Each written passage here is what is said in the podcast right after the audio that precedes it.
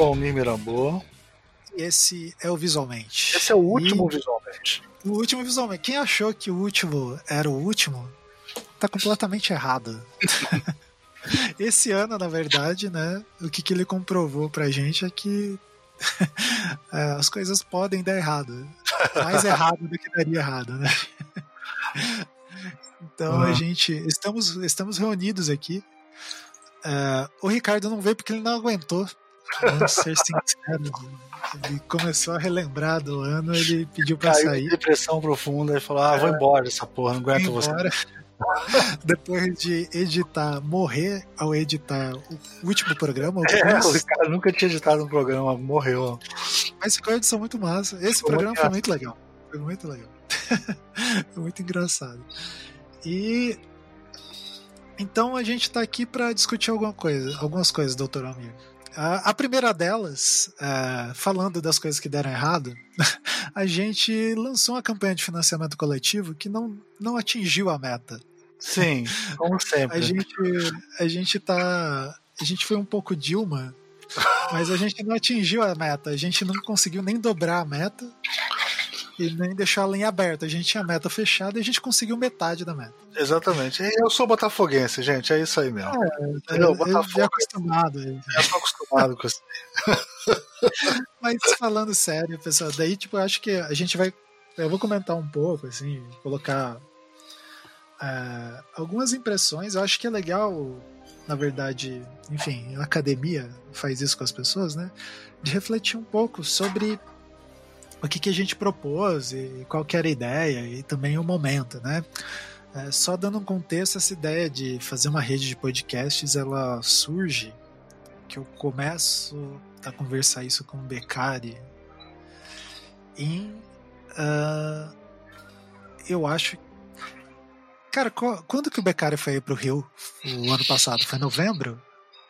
Ou, foi novembro, final de novembro. Ele veio fazer uma então, banca nova. É, então foi em novembro que eu liguei para ele e ele tava no Rio. Final de novembro, isso aí. Final de novembro. Daí, enfim, até a gente conseguir organizar tudo, veio pandemia, daí a gente adiou, lançou no, no meio do ano, né? Então eu vou usar esse super trunfo aí. Pandemia, taquei a carta na mesa. Foi Sim. uma das coisas que que afetaram, né? É... é, todo mundo tá muito sem grana também, né, cara? E, É, e segurando, né, cara? Tipo, é. venhamos e convenhamos, tá um momento ultra Não, não sabe o que, que tá acontecendo, é. vai acontecer, né? Pô, vai ajudar um podcast ou vai guardar Apesar uma grana? que as premiações mais altas foi, foi incrível, né? É, então, isso é uma coisa legal, né? De, tipo, da gente analisar. É, a gente tinha vários pacotes, né? E daí, esse é um outro aspecto também, o porquê que eu acho que é confuso. Eu acho que é confuso, não, acho que porque não deu muito certo. Eu, a gente fez uma coisa que era uma ideia que eu, eu me inspirei muito nos podcasts americanos, principalmente na, naquela rede, a Radiotopia, que eles fazem um grande.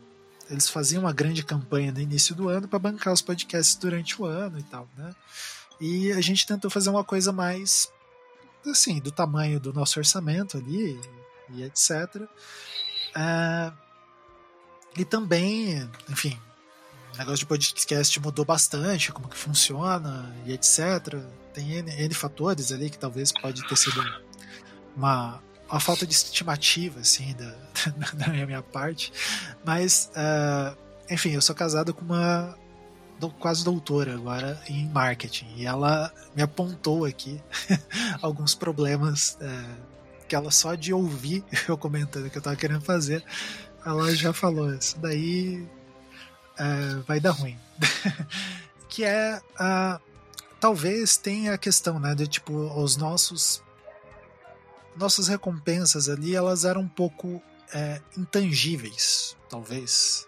Sim. de certa forma. Né? A gente ofereceu curso, tanto que as recompensas que tinham mais. Uh, e também os pacotes tinham muitas coisas, né? Tipo, a pessoa ficava confusa. Às vezes queria ajudar, tinha grana, mas, pô, não quero fazer um curso. Tam, mas eu quero dar uma grana, né? Tipo, ficou um pouco sem essas opções também. Uh, então, tem essas várias questões ali que eu acho legal quem quiser fazer um financiamento coletivo é, nesse modo ali de arrecadar um grande montante é, de uma vez só.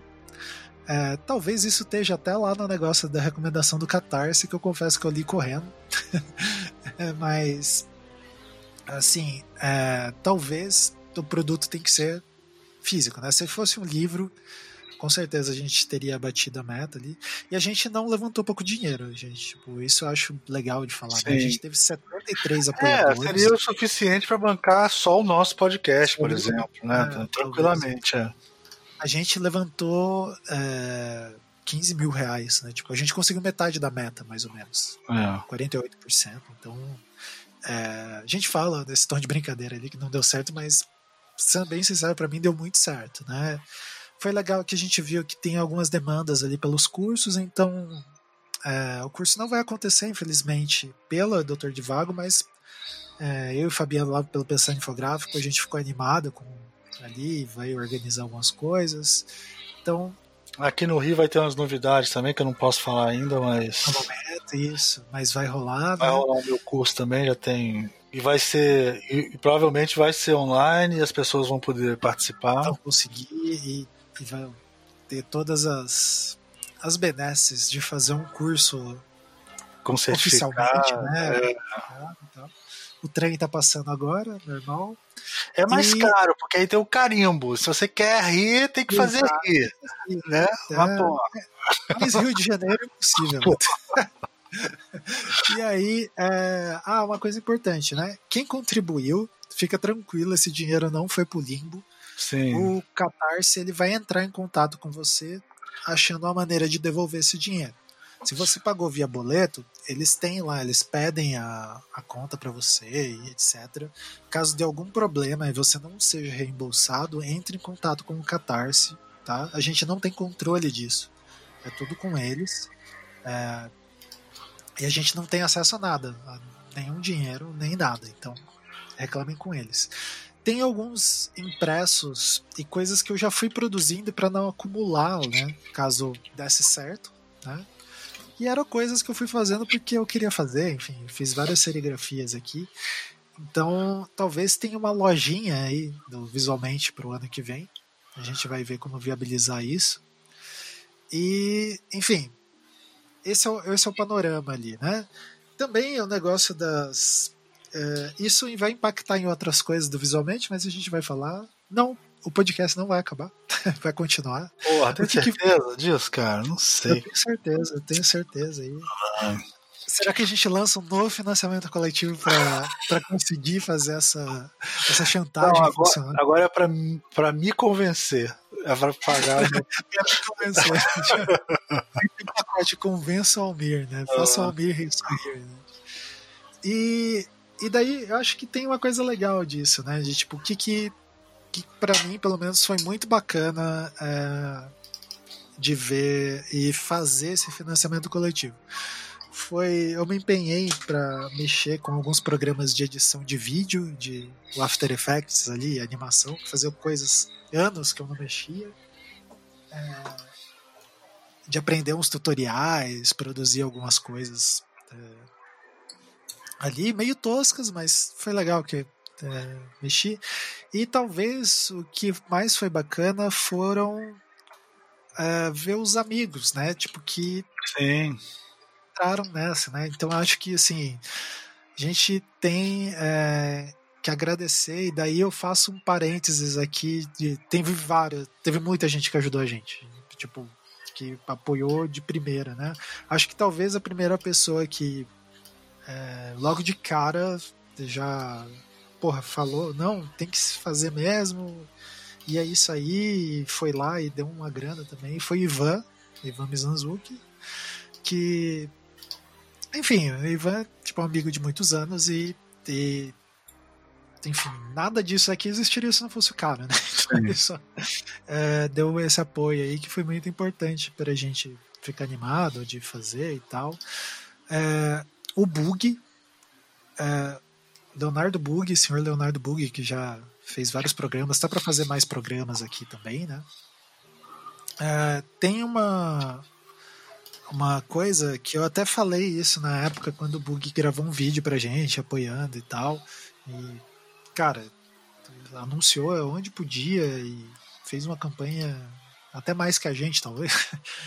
É, cara, o Bug para mim ele era, sabe aquela pessoa que você lê um livro, tipo, ah, tem alguém, tem esse livro aqui, Mecotipo, que é um, o único livro não, que eu tive acesso, assim, de tipografia no Brasil e tá bug, bug, bug. Eu acho, inclusive, que é um livro que os professores deviam usar mais, porque é uma metodologia. É. E, é um método muito é feito e testado, né? Então, é. tipo, tem uma, um, um rigor teórico nele, assim, muito foda. E, cara, e eu sou fã do cara, assim, e daí o cara falando para as pessoas ajudarem o meu projeto, eu confesso que eu fiquei algumas horas meio travado. Assim, tipo, eu falei, caralho, que, que legal, né? Poder fazer alguma coisa que é, tantas pessoas que eu admiro, assim, tipo, querem ajudar e coisas do tipo. Tem o Bruno Porto, o Bruno, enfim, quando ele ficou sabendo que a gente ia organizar isso, ele me ligou de Aia. Né? então eu recebi quase uma, uma chamada, como que a gente pode dizer, é, do embaixador, né? do comendador Bruno Porto. Então ele já se prontificou, é, ele tinha alguns exemplares lá raros que a gente criou como é, como parte lá da campanha também, enfim, divulgou pra caramba, sem, sem palavras. É, e nosso grande amigo que tá sempre aí, sempre dando muitas ideias e puxando a gente para fazer programas e, e, não deixando a peteca cair em nenhum momento. Tem o e daí nesse ponto, eu acho que esse para mim foi uma das grandes coisas assim, não que gente, antes de de mais nada, né? Acho que a gente faz o podcast não com muita expectativa. É, não que a gente não ligue para vocês, né? Mas é tipo, o nosso lance com o podcast é um pouco mais. É quase um ego trip que por acaso os três têm, assim, né? Já temos que. A gente quer falar sobre aquele assunto, a gente quer conversar sobre isso, quer gravar, então talvez a gente não pense muito sobre o que, que a audiência está esperando e tal.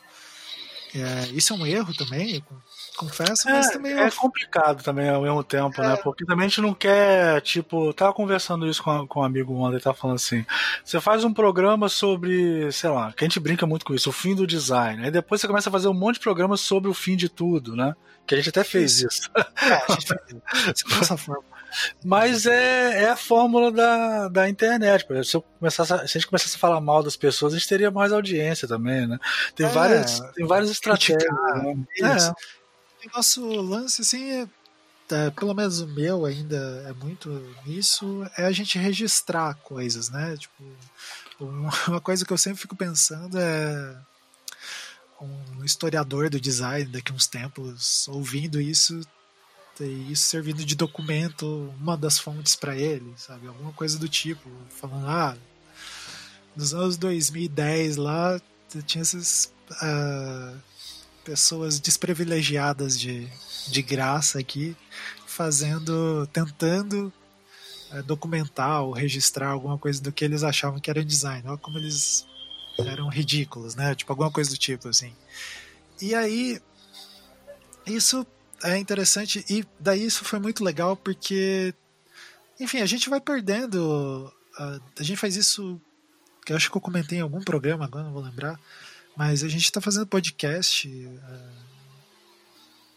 cara, há quase 10 anos, né? Então a gente viu muitos nomes, passou por muitas ondas ali das coisas e o que foi mais legal foi ver pessoas que acompanham a gente desde o começo, assim, desde a época do Anticast e, e que é, quando o Ivan comentou lá e, e, tal, aí as pessoas, nossa, que massa, saudade de ouvir o Ricardo, o amigo, ver o Bancário ali. Não sabia que a gente estava fazendo outras coisas, não sabia que o, o Beccari estava com o nome distante, enfim, N, N coisas, porque a vida das pessoas vai mudando. E desses ouvintes antigos, tem um ouvinte é, muito especial, assim, que é o Douglas Lobo. É, vou até deixar o trabalho dele aqui, que é o Water in Black. É, tem o um link ali para vocês consultarem. E o Douglas, quando ele ouviu que ia ter um cartaz em serigrafia, cara, ele mandou e-mail na hora, assim, falou, eu ouvi isso daí, eu falei, pô, é uma coisa que eu posso mais me dedicar aí é oferecer uma arte minha para vocês fazerem. E, cara, ele criou uma arte do zero, que é muito maneira, que tá aí embaixo, inclusive, é, que ia ser feita em serigrafia. Talvez ela role aí, né? Tipo, vamos ver certinho o que vai acontecer. Mas é, agradecer muito, assim, né? Tipo, tanto pela audiência, pela paciência. Pô, esse final de ano foi difícil de eu responder o Douglas e mandava eu não conseguia responder na hora e tal, mas ele foi super atencioso, fez a arte que ficou muito foda ali, né? Então, obrigado por tudo ali e para todos os ouvintes que estão acompanhando a gente todo esse tempo, né? E a gente também teve uma ajuda de um cara muito legal Inclusive, precisamos gravar programas com ele. Que é o Fábio Silveira. Né? Sim, tô até marcando já com ele de gravar um. Ele é, é, um cara muito bacana, assim, e sempre apoiou a gente, né? Tipo, mesmo. É, às vezes, assim, a gente tem esse pecado, né? Que a gente não chamou ele ainda para gravar um programa, mas é, ajudou muito a gente. Então, acho que a gente só tem a agradecer, assim. Eu, é, eu acho que é interessante o lance de não ter dado certo, né? De analisar, de entender. E é claro, teve várias pessoas que já tinham feito é, projetos no Catarse e tal, mas eu acho que da modalidade que a gente estava imaginando, é, nenhuma pessoa que eu tinha conversado tinha feito. E foi interessante fazer, assim, tipo, é, a gente queria fazer a rede, né? Que é uma coisa é, maior é, também, foi mais ambicioso, né? É. Isso. Era uma coisa que uh, a gente estava. Por isso que o valor era maior também, né? Isso, é, era grande por causa da. para manter não só visualmente, né? E daí, uh, nisso, assim, a gente não sabe ali como que cada podcast vai fazer, a gente vai tocar visualmente aí, né? Ele vai rolar aí no, nesse futuro o Mente Visual, que foi esse programa errante ali que surgiu durante um tempo, talvez em algum momento ele volte, assim, mas ele vai deixar a sua regularidade vai voltar para as trevas ali, né? É. Tava sendo a gente quer, a gente queria voltar a ter a regularidade que a gente conseguiu manter, de ter toda semana, né, e tal. É, a gente deve ter conseguido um mês, eu, é. eu acho. E, e a gente vai ver o que a gente vai conseguir fazer. A gente está se reorganizando e tal, né? E eu acho que isso é interessante da gente analisar daí agora jogando alguns dos dados aí do que é, a gente viu, né? Foi legal o, o, lance do só do mente visual que eu queria pensar, né? Tipo falar, foi legal falar sobre outras coisas assim, né? Conversar com amigos que que não viriam é, não é que não viriam, tá? as pessoas vêm, isso a gente chama, né? Mas é que o Mente Visual era um espaço mais tipo boteco, assim, do que o programa oficial. E a gente conseguiu conversar sobre outras coisas. Foi legal conseguir conversar com a Lúcia e com a Carol lá sobre o negócio do WhatsApp. A gente conversou com o pessoal que ajuda a gente lá, é, com os, os alunos do Ricardo. A gente conseguiu é, discutir sobre coisas meio aleatórias, né? Explicar sobre coisas da campanha. Então isso foi, foi bacana, assim, de fazer, conversar com o Felipe, o Felipe Aires, Sim. que edita os nossos programas e ajuda a gente pra caramba. Então isso foi, foi bem legal, né? E daí a gente também entender o que, que é a nossa audiência, as expectativas, as coisas que a gente pode fazer. Uh, teria alguma coisa para colocar, professor doutor Almir? Não, é isso. Você já falou. Agradecer muito a todo mundo que contribuiu. E vamos em frente, vamos ver os novos planos aí, né? É. A gente vai fazer uma pequena retrospectiva aí da, do que, que foi o ano de 2020. É, é, é ridículo falando isso. O que, que foi o ano 2020? É, Mas o pro... ano 2020 entrará para a história como o pior ano de todos os tempos, será? Possivelmente, possivelmente. Mas, Mas é ruim por quê? É ruim por quê? Porque é. você não podia ir pra balada? O seu problema é esse? É, porque eu não posso lamber nenhum corrimãozinho. Pô, você não pode. Você não pode ficar na aglomeração e tal. Posso estar aglomerado. Como se eu fosse uma pessoa que saísse no meio de casa. E daí a gente vai fazer um, um, um breve review assim do 2020 pros, pro visualmente, né? Então, começamos com o ano do visualmente. O visualmente começou em abril. Porque assim, a gente estava esperando a pandemia. Não, não exatamente a pandemia, mas é, eu defendi o doutorado esse ano, né? Então foi um ano. É... Cara, a gente não lançou nada em janeiro, cara. Nada em janeiro, nada, nada em fevereiro, fevereiro, nada em março. Caralho. Estava... Não dá ah. pra confiar mesmo, né, cara? Não, não dá pra confiar podcast. Como que você vai apoiar uma coisa que te pede dinheiro e só. o último programa que a gente lançou foi o Watchmen, uma distopia em série, que a gente lançou 21 de janeiro de 2020 que era para ter sido lançado no final do ano de 2019. Ah, então teve uma coisa em janeiro, por isso que eu lembrava que tinha. É. É.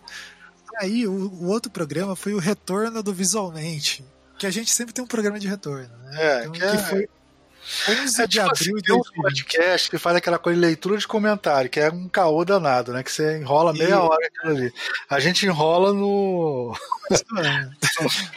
É que o nosso ano começa em abril, né? Tipo, é, nosso ano mais curto. Só que em compensação a gente fez. É, é aquele negócio, a gente em casa teve. É, que assim, só colocando, dando um breve, um breve panorama. Teve isso também, né? O Ricardo ele mudou de, de eu ia falar, mudou de país. e o país, o país Pernambuco é um país melhor, inclusive. É. Mas é, no final do ano passado teve várias coisas, né? Eu terminei o doutorado e aí, com a pandemia, o que, que rolou? Rolou aquele. Caramba, desespero, vamos todos morrer. Só que daí aconteceu uma coisa, pelo menos para mim e pro Almir. Eu tenho dois. Tinha dois empregos, mais ou menos, dois ou três empregos, e o Almir é o cara que dá 50 horas aula dentro de sala de aula no Rio de Janeiro inteiro. Por semana. semana né? E aí, a gente descobriu que a gente estava em casa, que a gente conseguia ficar conversando o tempo inteiro. É. e aí, cara, teve um surto de programas ali a partir de abril, né? Daí, em maio, por exemplo, numa semana a gente lançou quase dois programas, assim, né? A gente tava em maio, a gente lançou Star Wars, concept art, a entrevista que a gente fez com o pessoal do café sobre DataVis o Oscar dos filmes de resistência. A gente fez cinco programas em maio, um por semana. É, tá então, tá os, os Talvez estavam... algum tenha sido gravado até em, em, em, abril já, né? E aí foi junto. Algum tenha sido gravado em 2019, vocês jamais é saberão. É possível é. também. Nada é impossível. Nada é impossível. Daí em junho a gente entrou em férias, gravou uns três, mas uh, Teve várias outras coisas que a gente fez que tem a ver com visualmente, né? Que a gente fez lá pela SBDI, a gente fez umas lives, a gente fez um evento. É, o Ricardo organizou uma live no meio disso também, né? Então teve várias outras é, coisas. a gente vai fazer mais disso, né? Fora as, as, lives que a gente fez nas próprias instituições que a gente. É, a gente participou de muita mesa redonda, é. coisas do tipo, que assim a gente entende isso como parte do visualmente também, né? Tipo, é um universo expandido e que, que dá para enfim, para vocês irem ouvindo coisas que a gente pro, produziu ali. E daí tem três programas, não menosprezando todos os outros programas, né? Tipo, é, que a gente teve ali, né?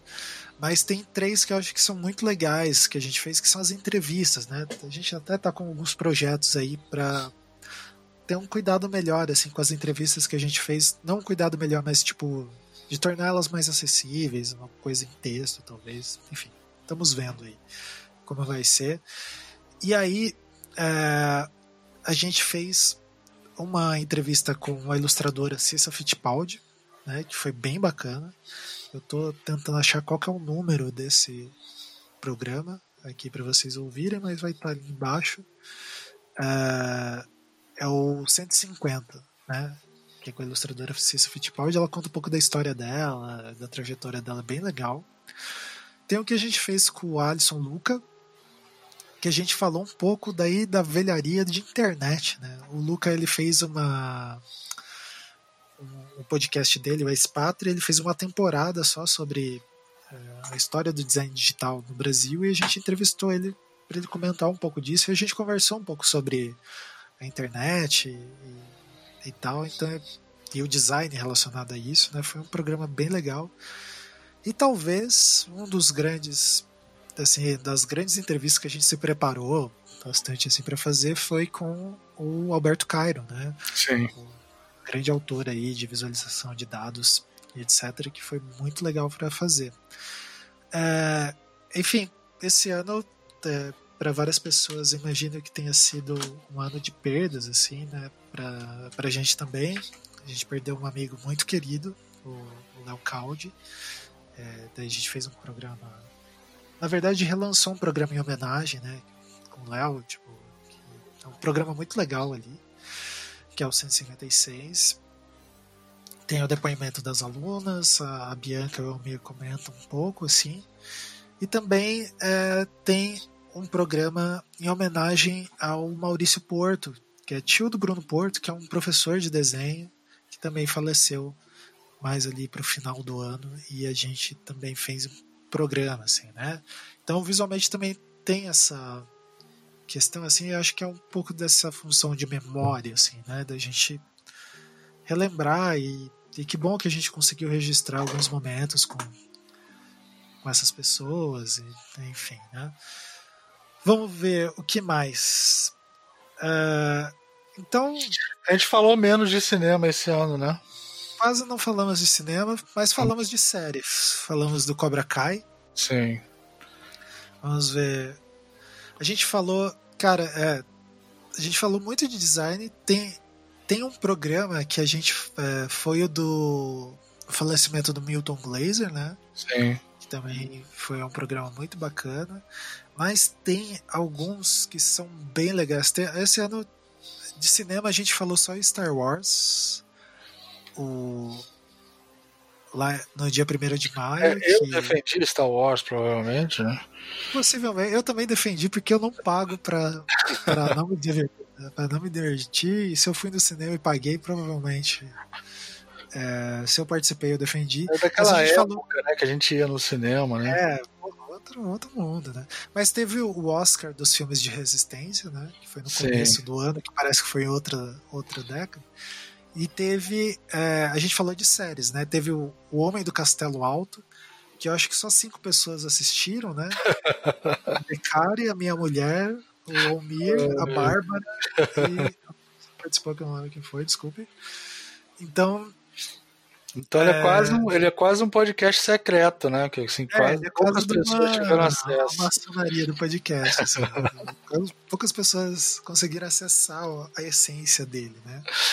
Uh. Teve é, um programa muito bacana que a gente fez que foi jornalismo e quadrinhos, que a gente conversou com o Pablito e com o Felipe, que foi bem legal. Uh, tem um que é a gente falou sobre processing, vamos ver o que mais. E daí sobre série de novo, daí o Cobra Kai. Que vocês conversaram. Deixa eu até lembrar. Foi com a Deia e com o Marcelo Martinez. Isso, com a Deia e com o Martinez.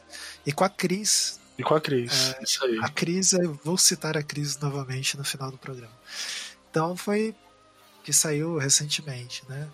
Então foi um, um ano aí intenso E fora os outros programas que foram produzidos no meio, né? Tipo, a gente. Tem um que ficou muito legal, que foi com o Braulio Tavares, né? Falando sobre literatura e ficção científica. Que, assim, o que eu acho doido desse programa, é... e é uma coisa que eu é... cada vez mais tenho certeza, né? Ficção científica tem muito a ver com design. Tipo, Sim. é uma relação completa. E desse do Braulio ali tem uma, umas ideias muito interessantes, assim ele falando. Como escritor, a relação é. O cara vai comentar de tipografia, né? Então tem uma. É. Não, o Braulio, uma vez eu fiquei bolado com o Braulio, cara, que eu tava na casa da Edna, assim, a gente pegou aquele aquele espécime do Bodoni, aquele catálogo sim, Bodoni, sim. que é enorme, né, tipo um A3, assim, famoso. Quem é designer sabe o que, que é, caro, famoso, fodão.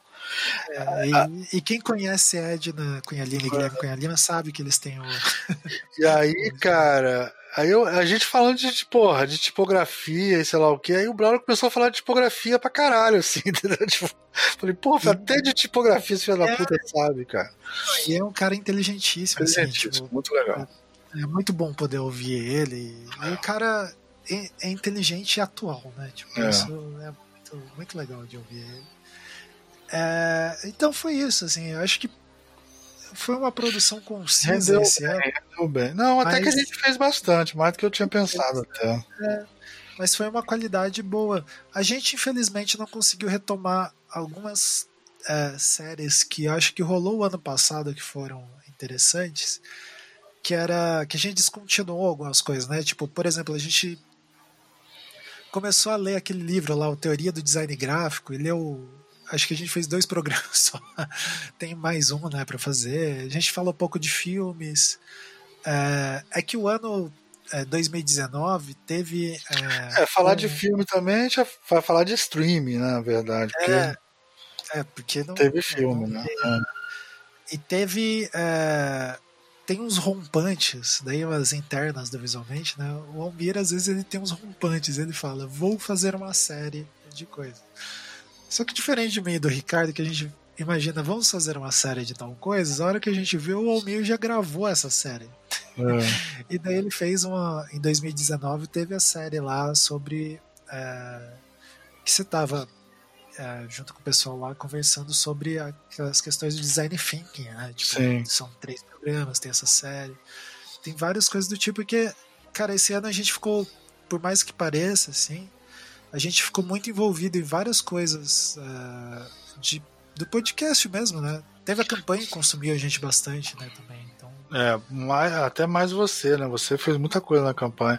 E tem essa coisa também das aulas, né? Que a gente. É. A, as aulas consumiram muito mais por causa da coisa da pandemia, né? Então. E as aulas viraram é, vídeo, né? Tipo, a gente é. virou vlogger, coisa que a gente não. Se fosse só podcast, ia ser de boa, mas é, foi meio confuso. Bem mais, assim. é, bem mais.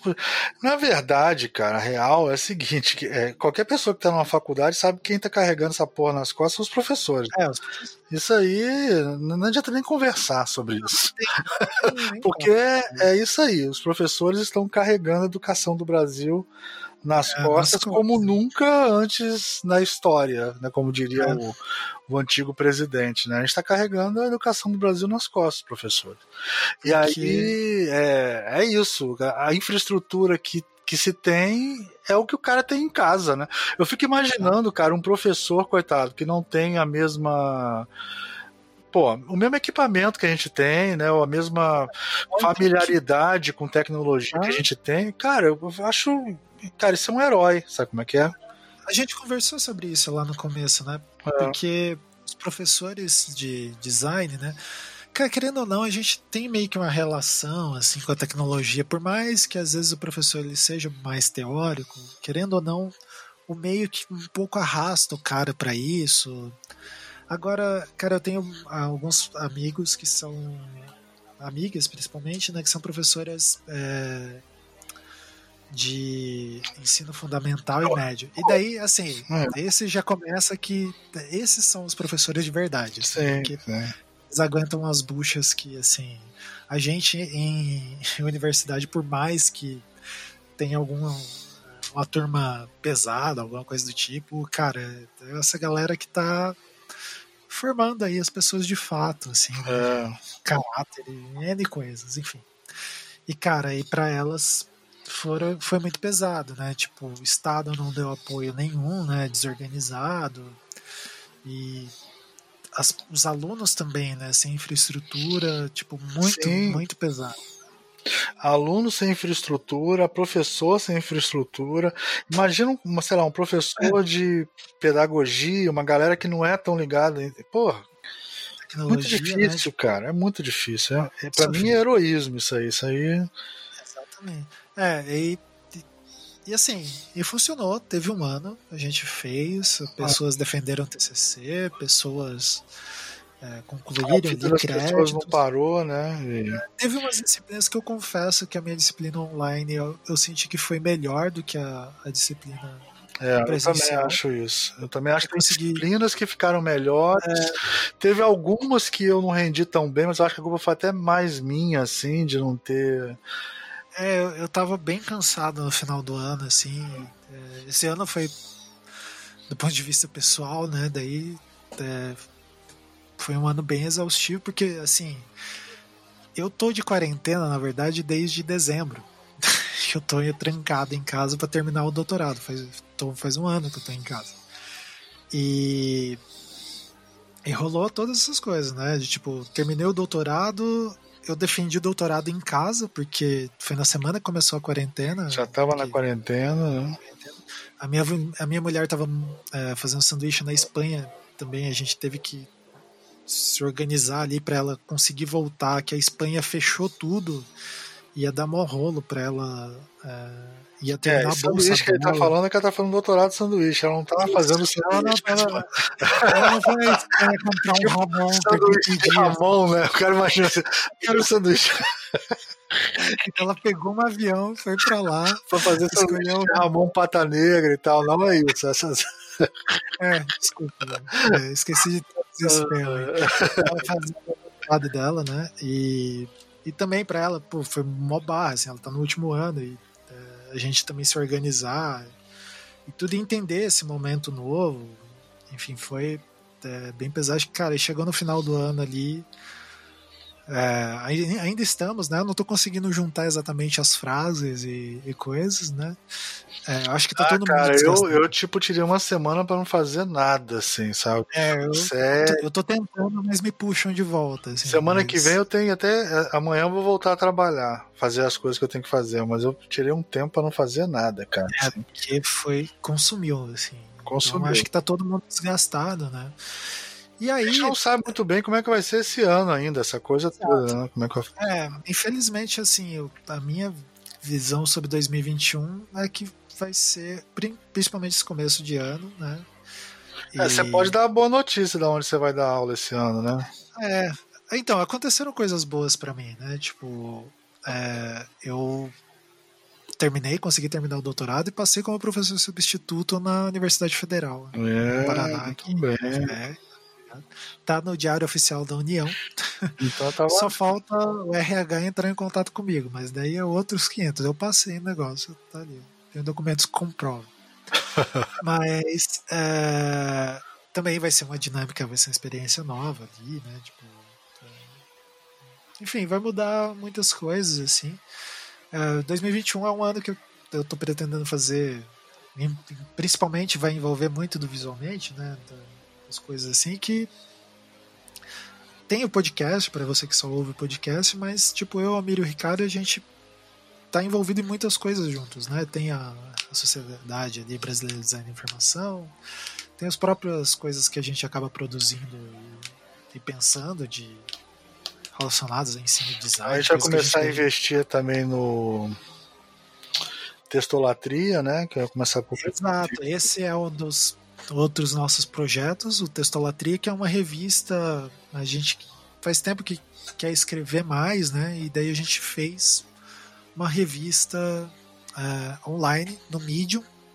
Então a ideia é tornar uh, conceitos acadêmicos de design e coisas que estão relacionadas uh, é, para dar essa abordagem e, e, falar mais sobre isso e daí em texto circula mais, enfim, todas essas coisas. É, textos curtos numa linguagem acessível, acessível né? né? Tem o primeiro texto que já está publicado lá, então se entrar tá cheio de vídeo, tá cheio de views já lá.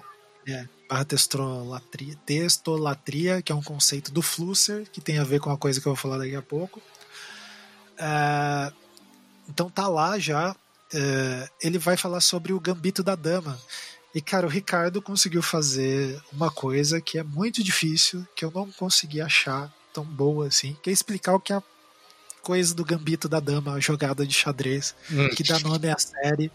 E ele faz uma, uma costura, assim, o Ricardo é um, O nome certo é Gambito da Dama, mas a série chama Gambito da Rainha, né? Porque Isso. É o nome é, certo eu... em português é Gambito da Dama. É Gambito da Dama eu, eu mudo o nome das coisas, né? Então é. eu invoquei. Não, não, é só pra saber, é só pra saber que as pessoas pra falam, não é gabito da rainha, todo mundo acha que é rainha, mas não é, é da dama. É. é, é quer dizer, Queen's... é da dama, não é da rainha. É, isso aí. Em inglês é Queen's Gambit? É, não, a Bárbara deu uma ótima explicação para isso. É porque para você jogar xadrez, você fala, sei lá, dama, casa, é, B5, né? Só que se fosse rei e rainha, seria RR. Então é dama em português. É. Eu não sei se é isso, mas ela falou que acha que é que é para diferenciar de rei, entendeu? Para ser D. Ah, entendeu? Você fala D, R4, isso. aí você é. D, B5, aí você mexe, né? Um enxadrista habilidoso provavelmente saiba. E, cara, isso é uma coisa maluca. Eu tinha amigos na escola que jogavam xadrez pelo telefone, cara. Isso é uma coisa que. É, a minha família tem tradição de jogar xadrez. Eu até sou o pior da família, mas. É. É, ele, meu pai jogava por carta, cara. Xadrez. Cara, esse é, um, é muito amor ao jogo mesmo. Muito amor jogo, ao jogo, é.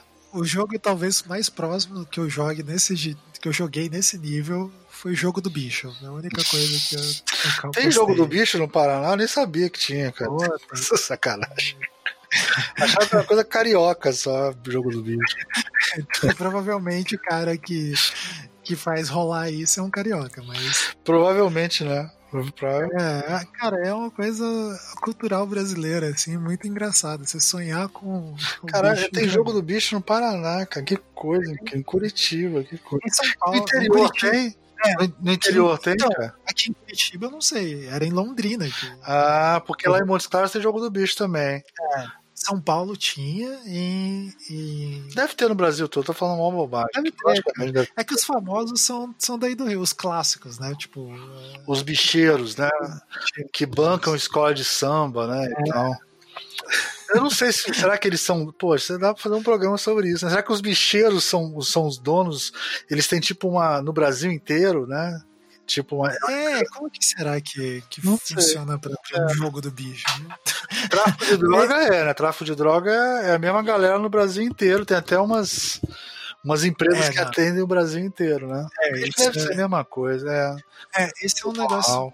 É. A gente fala zoando, né? Mas isso é uma coisa tensa do Brasil, né? Tipo, como que é, a criminalização consegue se profissionalizar em níveis absurdos. Pô, né? até tipo, galera profissional, cara.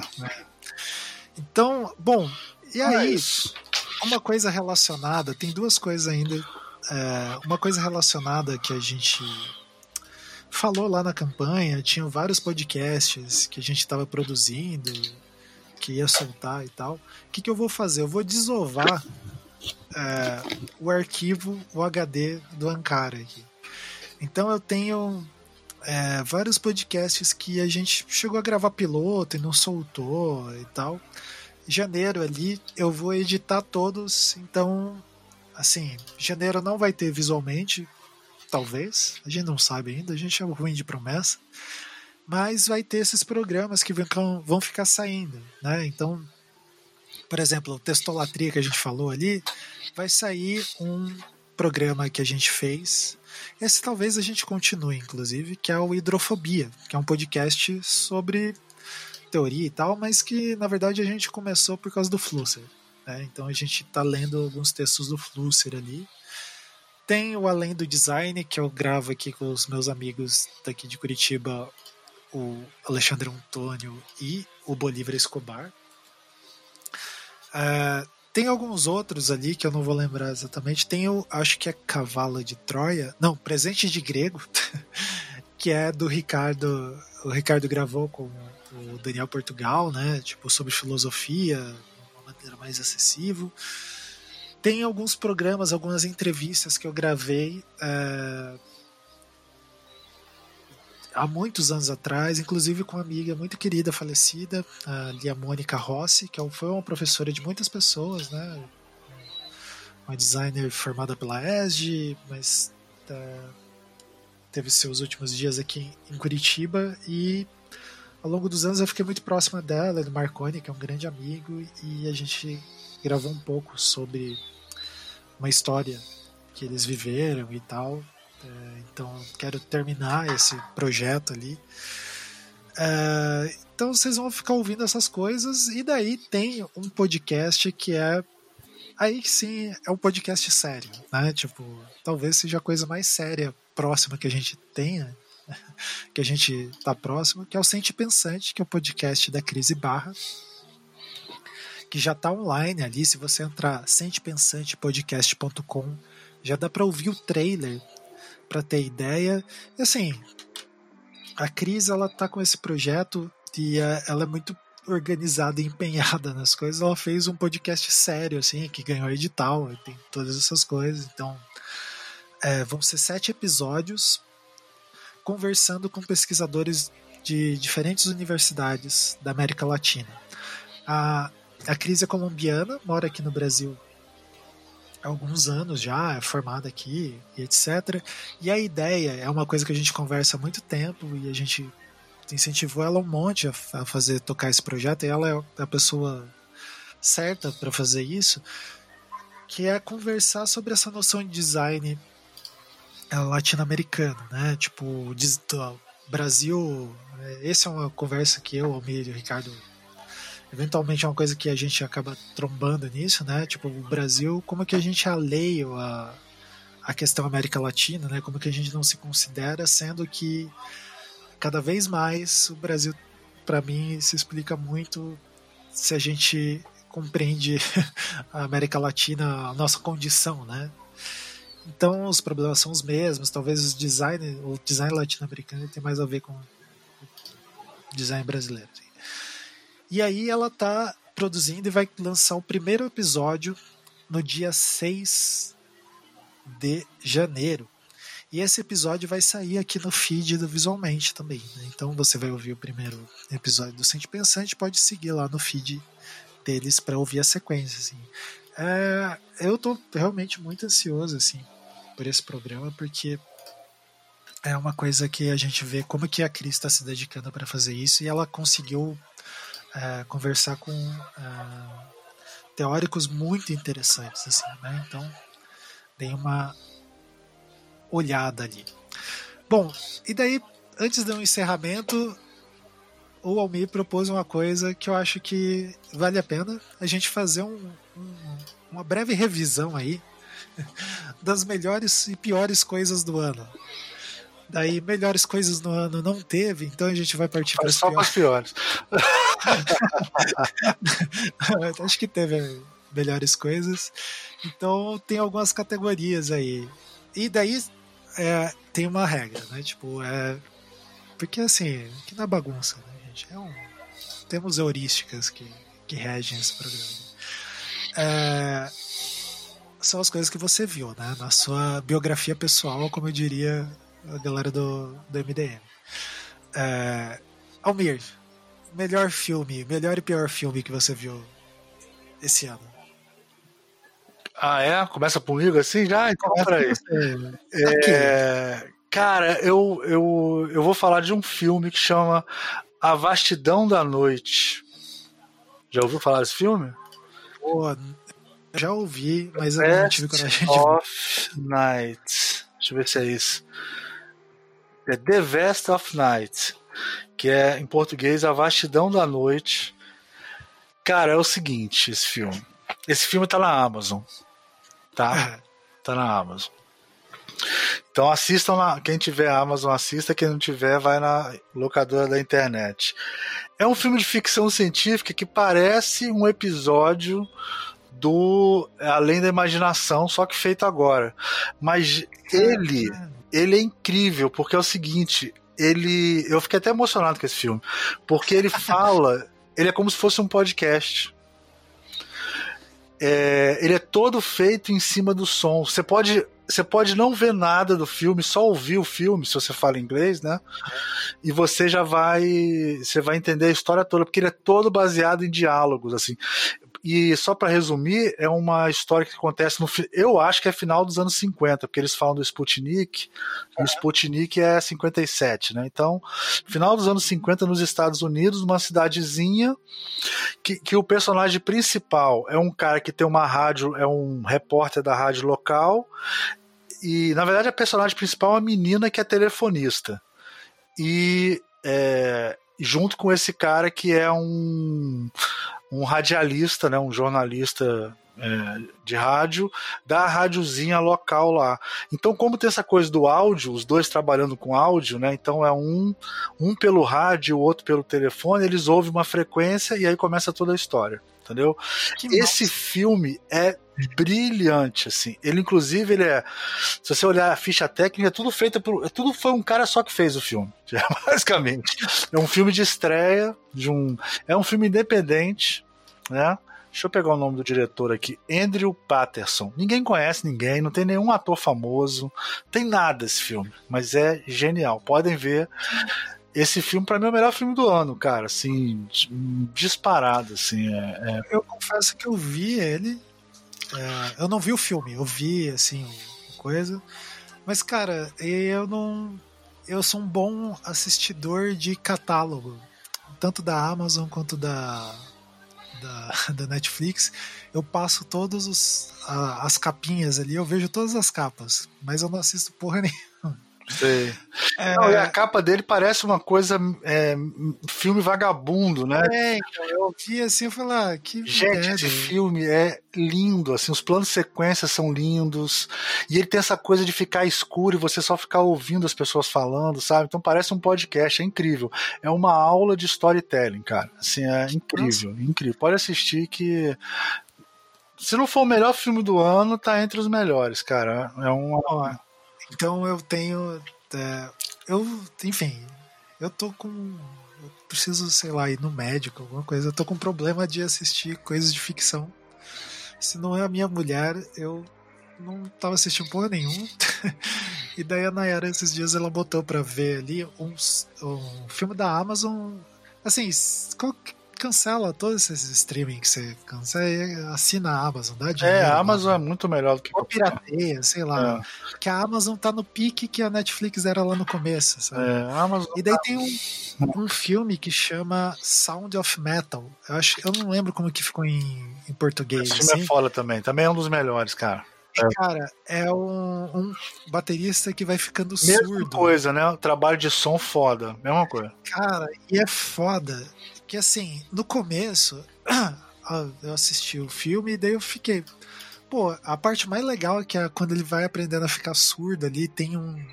E depois o cara, enfim, assista um filme ali. É, a história daí... do baterista de thrash metal de heavy metal que vai ficando surdo. É basicamente isso, né? Vai perdendo a... É, ele, ele toca umas coisas. Eu não sei se é heavy metal.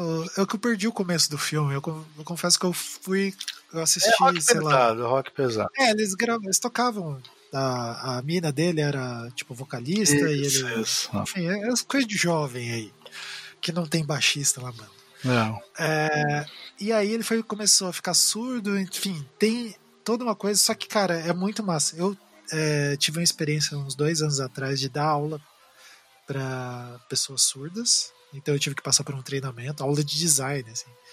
Então eu fiz aula lá de Libras e, e tudo. E, cara, para mim foi um, uma experiência que mudou a minha vida, assim, de entender a coisa da linguagem, como altera o pensamento, enfim. E esse filme, ele tem essa dimensão legal. E, cara, e esse ator, o cara você acredita que o cara tá passando por tudo isso, assim, é muito bom. Né? É, um ator que é um ator que trabalhou no Rogue One, ele é o piloto. Isso, do, é. é o ele, tá, ele tá aparecendo muito agora, esse cara. Muito é, não, esse cara vai ganhar alguma coisa aí. É. E, cara, e daí, depois eu até tava conversando com a Nayara, a gente terminou de assistir o filme, e eu falei, ah, putz, essa parte e tal. Depois que o filme foi passando, daí a Nayara conversou comigo de novo, e ela falou que tem o lance da frustração, é uma chave do filme.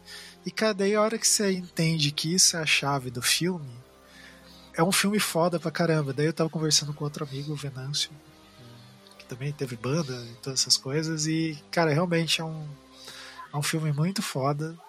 Acho que para mim eu assisto muitos filmes de que passam na Globo de madrugada, assim. Então, é, esse foi o melhor filme, daí eu já vou puxar o pior filme pro. Pro alguém quem, puxar quem vai falar? Ah, você vai falar. Eu falo, é, o pior filme que eu assisti, eu reassisti o Sexto Dia com o Schwarzenegger. Nossa Senhora. Cara, esse filme é, é muito um reflexo ali dos anos 2000, assim. A ideia é muito boa. O mote do filme é bom, mas ele dá uma derrapada, cara, e, e capota, assim, tipo. É tosco, mas se passar de novo hoje eu assisto. Mas é, é um filme ruim, tá? Não vale a pena pagar os 5,90 que o YouTube cobra pra, pra assistir ele. E o seu, óbvio? Cara, eu, eu esse ano Bom, eu revi alguns filmes ruins esse ano, mas eu acho que se eu for escolher um, que foi um filme que eu não. Acho que eu não consegui. Cara, nem chegar até o final. É, foi é, Invasão Zumbi 2. Porque o, o Invasão Zumbi, o 1 é bom pra caralho. É aquele filme do. que eles estão num trem e tem um, eles ficam fugindo dos zumbis dentro do trem. Foi um filme que ganhou vários, vários prêmios. É um filme é, tinha até coreano. A questão do, é, que é a questão do trem, né? Tipo, que, é, como o cara resolveu e tal. Que é. Que era, inclusive, o nome em inglês era. Era isso, era, era o nome. Deixa eu ver o nome. O nome em inglês era um trem para Zulu, sei lá. Era. Deixa eu ver aqui, invasão. Deixa eu ver qual é o nome do primeiro filme. Invasão. Não era Seul Station, uma parada Não, assim? Não, Invasão Zumbi. Foi 2016, deixa eu ver aqui. É, deixa eu ver o nome. É, na Coreia do Sul, né? O, o nome é Trem para algum lugar, tipo Wuhan. Né? Não é Wuhan, mas é tipo Wuhan que é a Invasão Zumbi. Filme bom pra caralho, maluco. Filme excelente. Tem um pai e uma filha, e ele não gosta da filha a princípio, né? E depois ele se sacrifica pra, pra tal. Né, né? É um filme excelente. 2016, naquela época que os coreanos estavam na super na moda, né? Ah, e, okay. e, porra, ah, trem pra Busan. Trem ah, Busan. Busan, é. E aí, cara, o Invasão Zumbi 2 é muito ruim, cara. Que coisa ruim, cara. Porque é o seguinte, é. tem filme que é filme C, que eles fazem aqueles filmes baratos. Filme barato, só pra, né, é genérico é... barato, só pra, pra encher catálogo, né? Esse não, cara, esse é meio pretencioso, assim, ruim pra caralho, cara. Não vejo. É, esse é o foda, né? Filme pretencioso. Né? Ele é tão ruim, cara, que eu não consegui nem dormir. Eu parei na metade. Isso é muito raro, viu? Eu, eu, eu gosto de filme ruim, sabe? Mas ele é ruim de um jeito ruim. Não vale a pena ver. É, é o pior é que, cara, pelo que você disse, você mergulha, você mergulha no esgoto do, do, cinema. Não, é porque você fica tipo assim, pô, eu vi o primeiro filme, eu sou obrigado a ver esse segundo filme. É tipo isso, entendeu? Eu sou obrigado a ver isso, porque tem que terminar essa porra, né? Vamos ver pra onde que vai. Cara, é muito ruim. Né? Esse é, é muito ruim. Bom, então vamos. O filme. É, eu falei o meu. Ah, meu tá sexto dia. Agora vamos pra séries. Séries. Qual que foi a melhor série que você viu esse Pô, ano? série difícil pra caralho, cara. Pra falar melhor, esse ano tá difícil, teve muita série boa, né? Muita série. É... Caralho, eu vou ter que falar o Mandaloriano, cara, não vai ter jeito. Tem sábio de luz, não consigo. Porque não, é, tipo, tem não, de luz, você não, não consigo, cara, assim. eu não vou conseguir. Mas, pô, teve The Preacher, foi legal. Teve os The, Bo os The Boys, que foi legal também. É. Teve muita série boa esse ano, cara, mas não tem jeito, cara. Se tiver Sábio de Luz, tem que ser o Mandaloriano. E, e eu não. Já pode dar spoiler de Mandaloriano? Acho que não pode ainda não, né? Cara. Melhor quando... não. É, melhor não. Mas assim. Cara, é o seguinte: é, o último episódio, se você assistir tudo, né? A primeira temporada é boa, né? Não, não é, não é. Porque tem isso, vê se você entende. Por exemplo, uma série ruim, você pode parar no meio. Eu nunca paro porque eu vejo até o final porque eu gosto de coisa ruim, mas é, você pode parar no meio e não ver, né? Ou você para Sim, e volta depois e tal, né?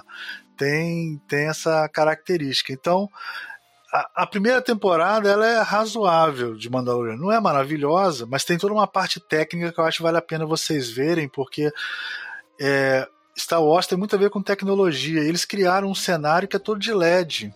Então não tem fundo verde. Né?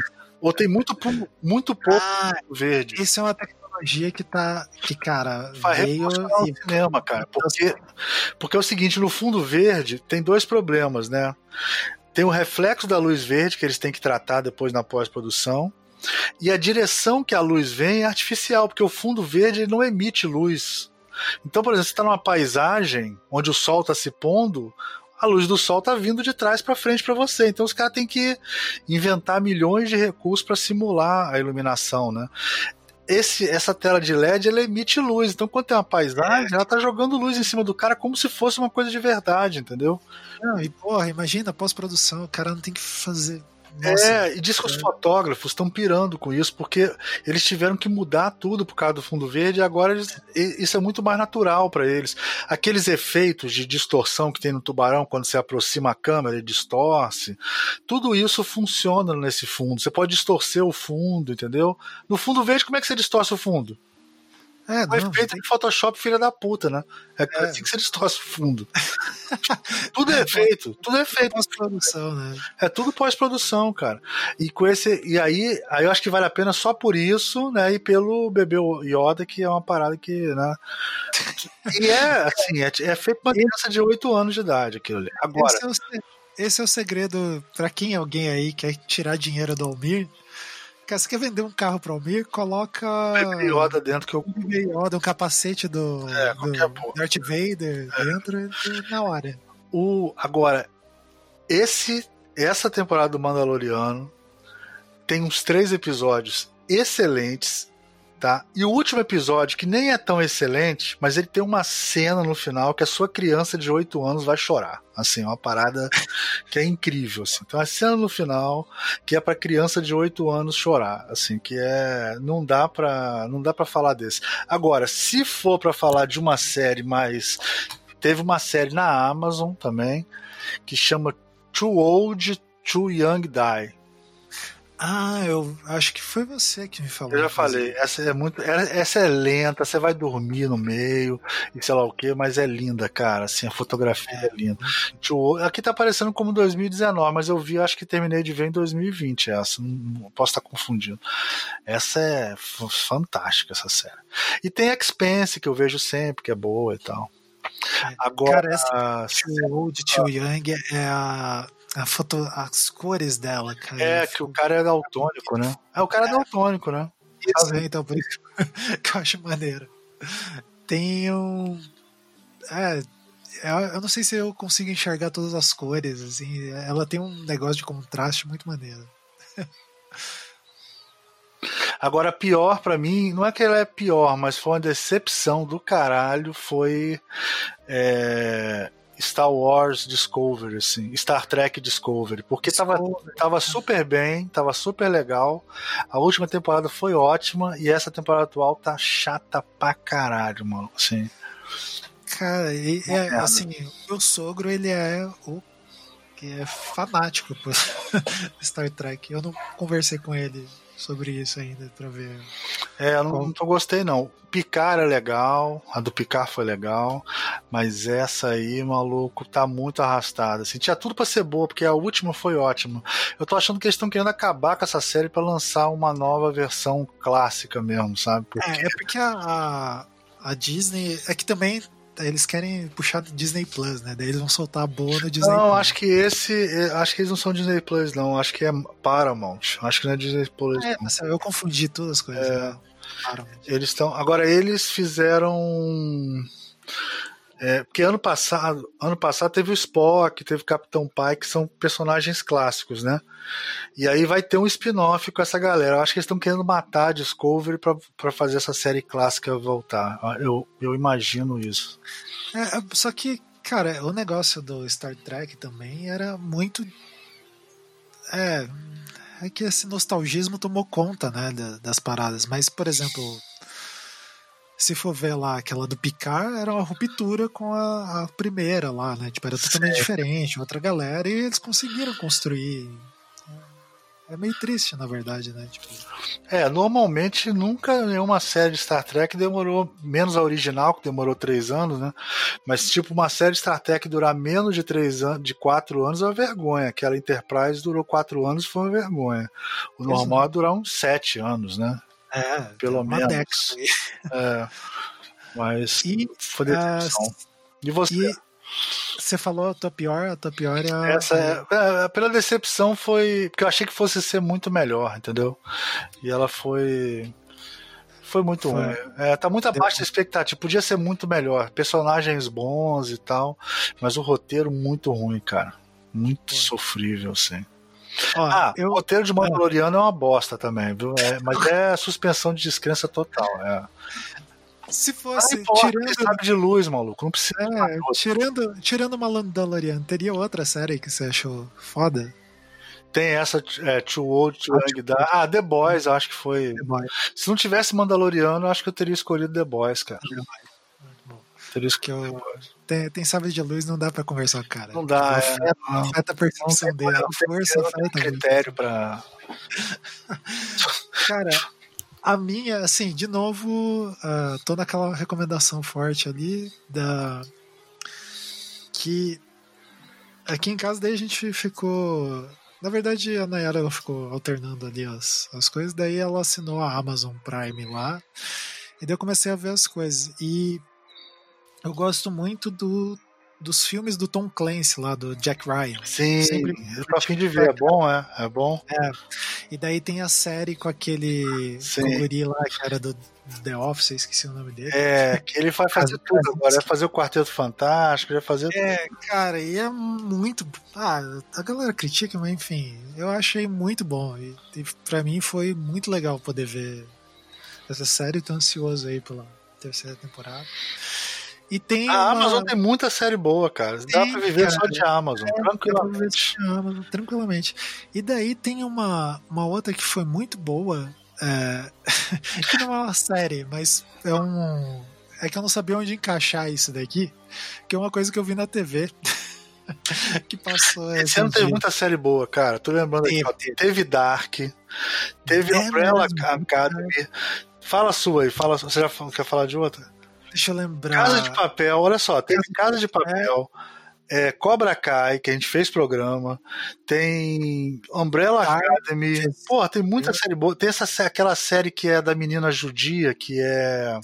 Ah, um. É, não, não é um Hut. É. É, é, An- An- ah, alguma coisa. é Porra. que é, maravilhosa também. Esse ano teve muita série boa. Ah, putz, esqueci Fora que tem umas séries que a gente não vê, né? Tipo, é, aquelas séries que a gente vê. Pô, teve The Witcher, que foi boa, razoável, The Witcher, não foi maravilhosa, né? Mas tem umas que é. Quer ver uma que eu, não, que eu parei de ver? Narcos, eu parei de ver. Ozark, eu É, Narcos. parei de ver. Marcos eu não consegui ir pra. Depois que eu. Defender, eu parei de ver. Tem várias séries que a gente para de ver também. É, É, série, maluco. Eu fico, eu fico imaginando o seguinte: você imagina youtuber que faz programa de série, cara. Ah, que é o inferno. Cara, O cara eu tem uma vida. menina ruivinha, eu fico com pena dela, maluco. Ela vê todas as séries, cara. Que, que vida Não tem vida. Tipo, assiste tudo no 2x, talvez. Que é o É, jeito que eu faço. É possível, então não assiste. Fala que É, eu assiste, tenho duas formas de assistir série. Ou eu vejo o que a Nayara tá vendo e daí eu vou pulando os episódios e ela me conta. Ou eu assisto em 2x. Ah, uma que. É, teve série e teve o The Crown. The Ó, Crown. John Krasinski, peguei o nome dele. John Krasinski. É, ele é muito. Muito eu, eu bom, curto cara. muito esse cara. Ele é muito bom. E aí teve um programa que rolou na Globo ali, é, enfim, valorizando aí o Brasil, é, que é, chama Gilda, Lúcia e o Bode, que é com a Fernanda Montenegro, a filha dela, Fernanda Torres, Arlete Salles e o filho da Fernanda Torres. Então tem vó, mãe e neto. Que, enfim, eles são uma família na vida real, né? Tipo, a Fernanda Torres é casada com um cara de uma produtora. Enfim, todo mundo. E eles ficaram numa quarentena fechados e ficaram gravando coisas fodas. Ah, cara. E, cara, essa. Daí você vê que a Fernanda Montenegro é foda mesmo, assim. Ela é Ela faz um, um negócio que é muito família, assim, tipo, tem todas as relações ali de. É, enfim, que todo mundo passa com família, de dinheiro, a pessoa ficando velha e vendo a morte se aproximando, assim, e, faz umas doideiras. Tudo bem que no final tem um Deus Ex Machina ali, mas tem umas relações muito engraçadas, assim, tipo, muito verdadeiras. Eu não sei também se é pelo fato deles terem tudo parente, assim, eles conseguem atuar bem. Tipo, achei muito massa o, o programa. E aí, eu vou para as minhas decepções. Uma decepção, inclusive, foi o Almir que me falou que isso tinha uh, virado série. Tem uma coisa, cara, que eu. Quem foi meu aluno de. Eu dei aula de direção de arte durante algum tempo, né? E eu dei. Uh, eu usava como uma coisa que eu achava uma ideia muito potente, assim. Era um ilustrador chamado Simon Stolhag, que é um ilustrador sueco. É Stollenhap que se pronuncia. Fazendo às vezes de Ricardo. Ah, você tá que falando ele... do. É, Isso, é. ele tem um livro é, de coisas assim, chama. de ilustrações que chama Tales from the Loop. Sim, sim. Que é como se fosse uma um futuro vintage, assim, da é. década de 50, 70, com máquinas interagindo com as pessoas, é, um negócio meio espacial, assim. E daí fizeram a série, cara, e tipo, porra, que série chata. Ela é muito lenta, né, cara? Ela é muito lenta. É lenta a história. Mas é bonito, é bonito. É, é bonito, é lindíssimo porque a direção de. ainda vale pra, pela direção de arte. A ideia do Simon ali é muito foda. Né? E, cara, o jeito que é reproduzir, só que, cara, a série nossa, dá vontade de pular pela janela, assim. Eu não consegui.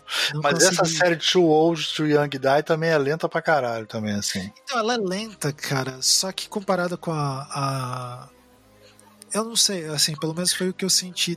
Só que elas, como elas são de universos diferentes, a Contos do Loop ali, o Tales from the Loop, ela é ficção científica, daí a galera vai para essa linha de tipo ah, vai ter um mistério ali que vai se revelar e você vai não conhecer. Vai revelar, né? É porque é um, é um, é um, como é que é? É tipo um personagem. Ele conta a história de um personagem em cada, em cada é, episódio, né? Cada, é, e daí fica um negócio você fala, caralho, gente, já teve Black Mirror, sei lá. É. e daí ficou, fica muito doideira, assim. Eu não consegui entrar nessa é, é, é, quase impossível dormir. Mas, cara, eu gosto de coisa ruim assim também, de dormir e tal. É que nem aquela série que eu, só eu e o Becari no mundo gostamos, que é Legion, né? Legion. Legion acho que acabou esse ano também, né? Legion acabou esse é. ano. Vocês devem ter mandado e-mail pra vocês ainda, falando, ah, então me. Pô, vocês não. Né? Vocês não, foi ano passado. Mas Legion é. Eu, eu, é, ela, é, ela é só a direção. Eu, só de ficar vendo aquela direção de arte, para mim já, já foi, assim, entendeu? É, mas é, é. Eu, eu, sei que nem, nem, muita gente não atura, cara. É foda. É difícil. É, daí não, não, não rolou. Daí foi uma decepção, na verdade. Tipo, não é que a série seja ruim, mas, tipo, acho que foi uma decepção porque é um negócio. A, a parte da, da arte visual ali do negócio era uma coisa que eu gostava muito, assim. Achava muito legal. Daí teve isso. E de série, eu acho que é isso. Vamos para o próximo tópico. É, coisas... mas só falar uma coisa: teve muita série boa. Assim, esse ano foi. Teve, é, teve, muita série boa. Muito, e, cara, daí, enfim, você tá Tem The Crawl, que é boa, mas eu não tô The vendo, Crown, mas é boa. Bom, tudo bom, bom, Tudo, tudo coisa boa.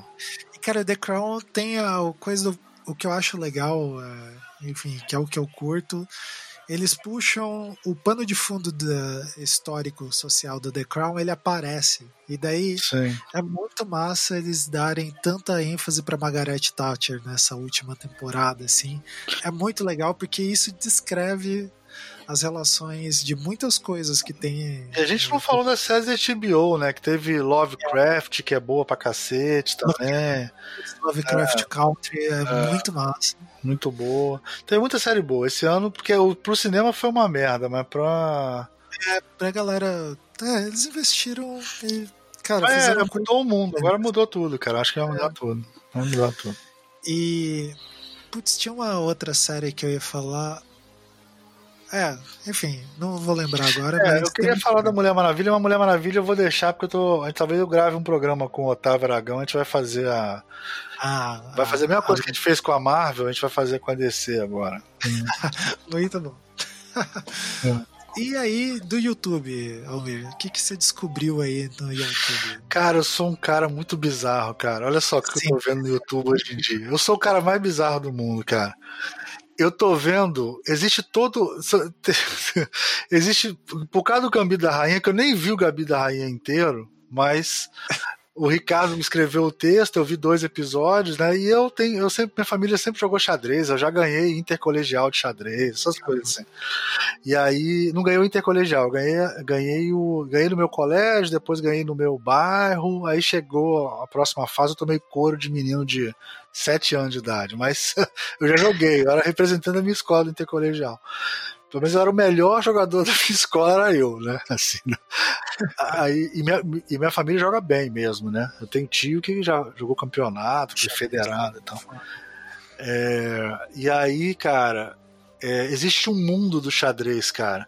Existe comentarista de partida de xadrez. Chama Rafael Chess. Depois você Chess, né? Eu ligado. Eu assisti um vídeo dele pra entender o que era o Gambito da Dama. Isso. Cara, maluco. Eles, eles analisam como se fosse um jogo de futebol. É incrível. É incrível. Rafael. É, são dois Rafaéis, eu acho. Tem um Rafael. É uma doideira, cara. É uma doideira absurda isso. São dois, são dois Rafaéis, cara. É incrível. Rafael Leite e Rafael Chess. Assistam, cara, porque é uma parada assim. É um novo mundo, cara. É, um novo... É, é, é surreal, cara. É uma das coisas mais é muito bizarro. E aí eles ficam. E, é, e, e, você fica assistindo aquilo, você não consegue parar de assistir, cara. É um negócio incrível. Porque ele vai Caramba, mostrando as possibilidades do jogo. E tem, tem, tem, tipo um softwarezinho que eles usam que, é, eles é, que faz né? infográficos do jogo, né? Tipo. É que tem as setinhas, cara. Que tem as setinhas, se eu fizer isso, esse aqui come isso, sei lá o que, depois ele volta, assim, né? Como se. Cara, é incrível. E daí isso me convenceu que o xadrez realmente é um esporte, cara. Igual a gente fica vendo, sei lá, aquela galera discutindo curly, sei lá, alguma coisa é. do tipo. Então, os caras fazem isso com xadrez e é incrível. É uma doideira. Eu queria ter uma capacidade de ter um canal de YouTube que nesses caras têm, assim, porque é incrível o que eles fazem. É absurdo, cara. É muito bom. Mas esse eu não, não, diria que é o melhor, não. Esse é o, é o minhas bizarrices, né? Uma outra bizarrice minha, cara, é que tem um mundo da náutica no Brasil. E aí tem um mundo das pessoas que moram dentro de barcos. Caralho. Que moram em veleiros. É um submundo. E aí, é o seguinte, tem um. chama hashtag sal. Hashtag sal. É um cara que tem uma porrada, deixa eu ver quantos seguidores ele tem. Esses caras que eu tô falando, cara, isso tudo a gente tem seguidor pra caralho, assim, não é. é deixa eu ver quantos tem no, no YouTube aqui. Essa é parada. É um mundo, é um mundo novo, cara. Deixa eu ver o canal do Rafael Chess, quantos seguidores eles têm. Só pra Ó, ele tá fazendo uma live agora com 2.700 pessoas assistindo ele, cara. É, mais gente que vai ouvir esse programa. É... Porra, incrível isso. O, é, ele tem vídeo com que 700 mil visualizações. Gente, a gente tá falando de um cara que comenta xadrez, cara. É. é, é isso é incrível. Cara, ele tem 150 mil inscritos. É incrível, é incrível. É incrível. E aí, aí tem todo mundo. Vocês vão descobrir que tem um cara, um, um, sueco chamado Magnus Carlsen, que é o maior jogador do mundo. Cara, e aí, cara, é incrível. É, é, é o seguinte, não entra nessa não. É melhor vocês nem entrarem. É, é. Inclusive, porque os meus têm a ver com uma bad trip do Almir que ele passou para mim e eu entrei num, num buraco negro. Tipo, De que, que foi? Eu perdi uma. Cara, eu acho que eu perdi uma semana nessa. O, tem. Esse vai pro bizarrices, que o melhor é um outro. Mas eu entrei, tem um. Enfim, tem baixi, tem é, youtubers que são músicos, né? Sim. E daí tem os caras que são virtuosos e tal, sei lá, siga o canal da Yamando Costa, tem umas coisas maneiras lá. Sim. Mas daí tem a galera da bizarrice musical. E daí tem um cara chamado Dave 40504. Sim. É, sim. Ai, meu Deus do céu. Mas é, um baixista, ele é toca... um baixista, toca pra caralho. Toca pra caralho. E ele é italiano e dele namora uma tailandesa e ele Sim. vive nesse. Cara, ele tem milhões de seguidores. Quantos são? São, são nove, sei lá, deixa eu ver. Cara, ele tá com 8,86 milhões de inscritos. E ele faz umas. Ele tem toda uma estratégia de conseguir seguidores, assim, que ele fala que só vai fazer tal coisa se atingir não sei quantos mil seguidores. E daí sorrir, por exemplo. É, ele ficou sorrir. anos sem sorrir. E aí, para chegar a 5 milhões, ele ia sorrir, ou ele ia falar italiano, ou ia fazer uma é, pizza. E ele tem um jeito de. A edição dele é muito foda. É muito boa, é um gênio da edição. Ele criou um personagem muito bom, assim. E aí, uma coisa engraçada, agora a pira dele, ele não toca mais baixo, ele só vai tocar baixo de novo quando ele chegar a 9 milhões de inscritos. É. Ele tá tocando saxofone, guitarra, saxofone, harpa, qualquer porra. É. E daí, cara, ele faz umas coisas engraçadas, assim, tipo, acho que outros youtubers desses mais novos devem fazer, mas, tipo, assim, nunca tinha visto, que ele entra nessas ferramentas tipo Fiverr, que você pode contratar para alguém, músicos fazerem coisas, e ele entra lá e, e, dá uma grana pra galera, assim, tipo, dá 200 dólares e fala, ah, toca a nota sol aí, e sabe, tipo, aí a galera, caralho, e daí as pessoas reconhecem ele. Enfim, ele faz umas cara, batalhas. Ele é tão incrível que tem o, o David Five ou Five, cara.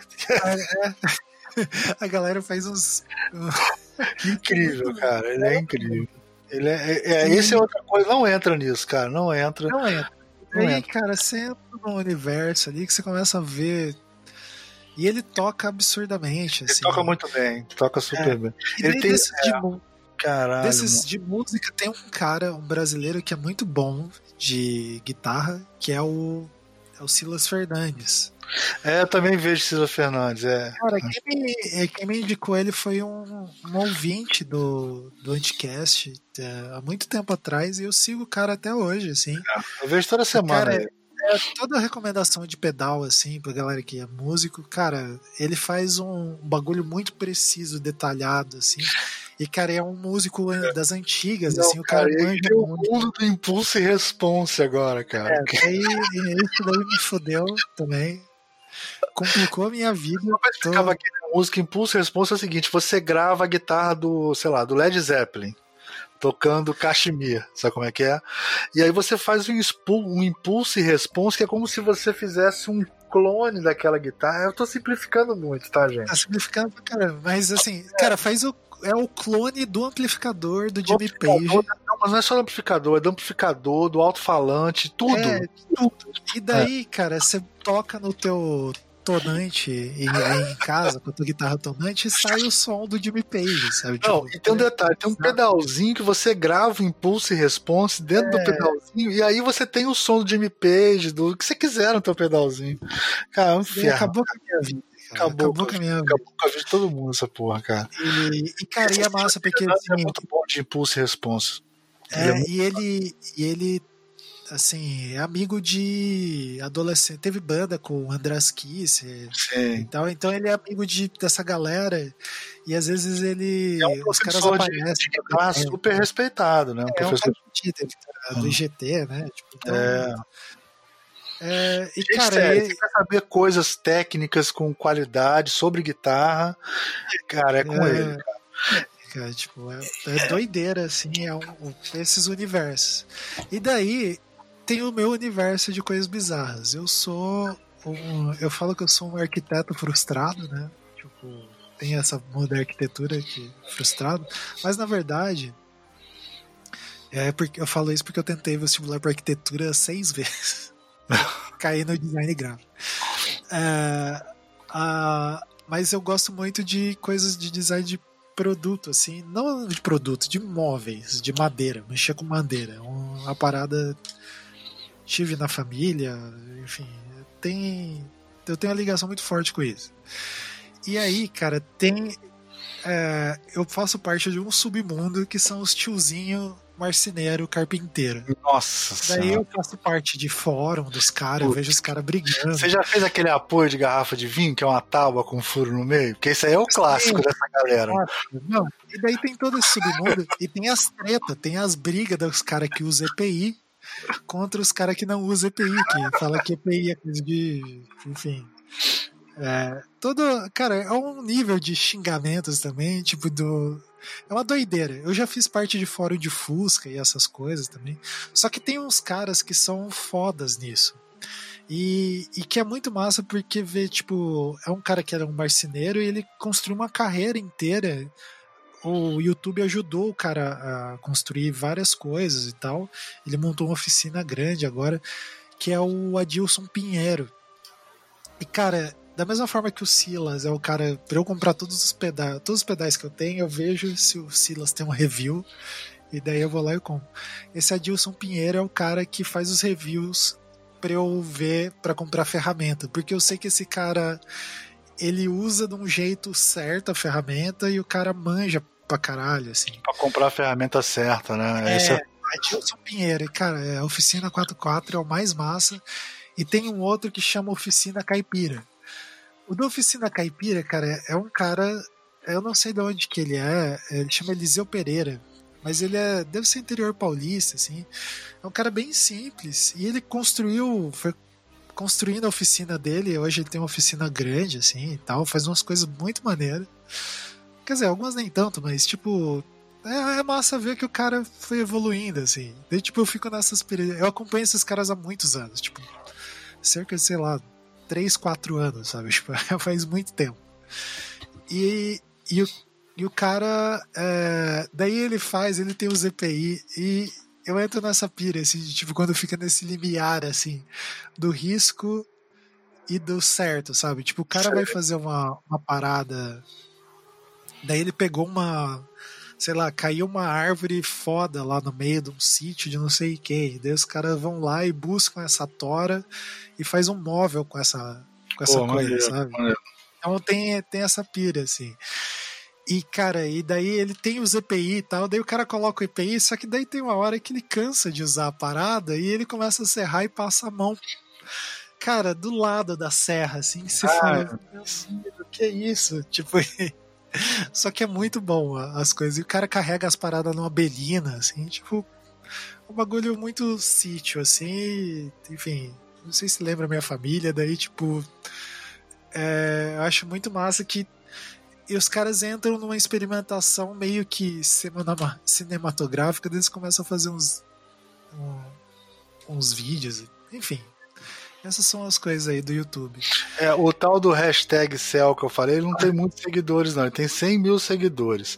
Mas, pra vocês terem ideia, tem mais ou menos umas 300 pessoas que moram em veleiros no Brasil, entre 300 e 500, eles não sabem o número certo. Isso, isso é um tem entre 3 mil e 5 mil pessoas que têm veleiros no Brasil. Então no Brasil deve ter até 5 mil veleiros, entendeu? Juntando veleiro, monocasco e, cata, e catamarã, que é aquele que tem que são poucos, no Brasil não tem tradição.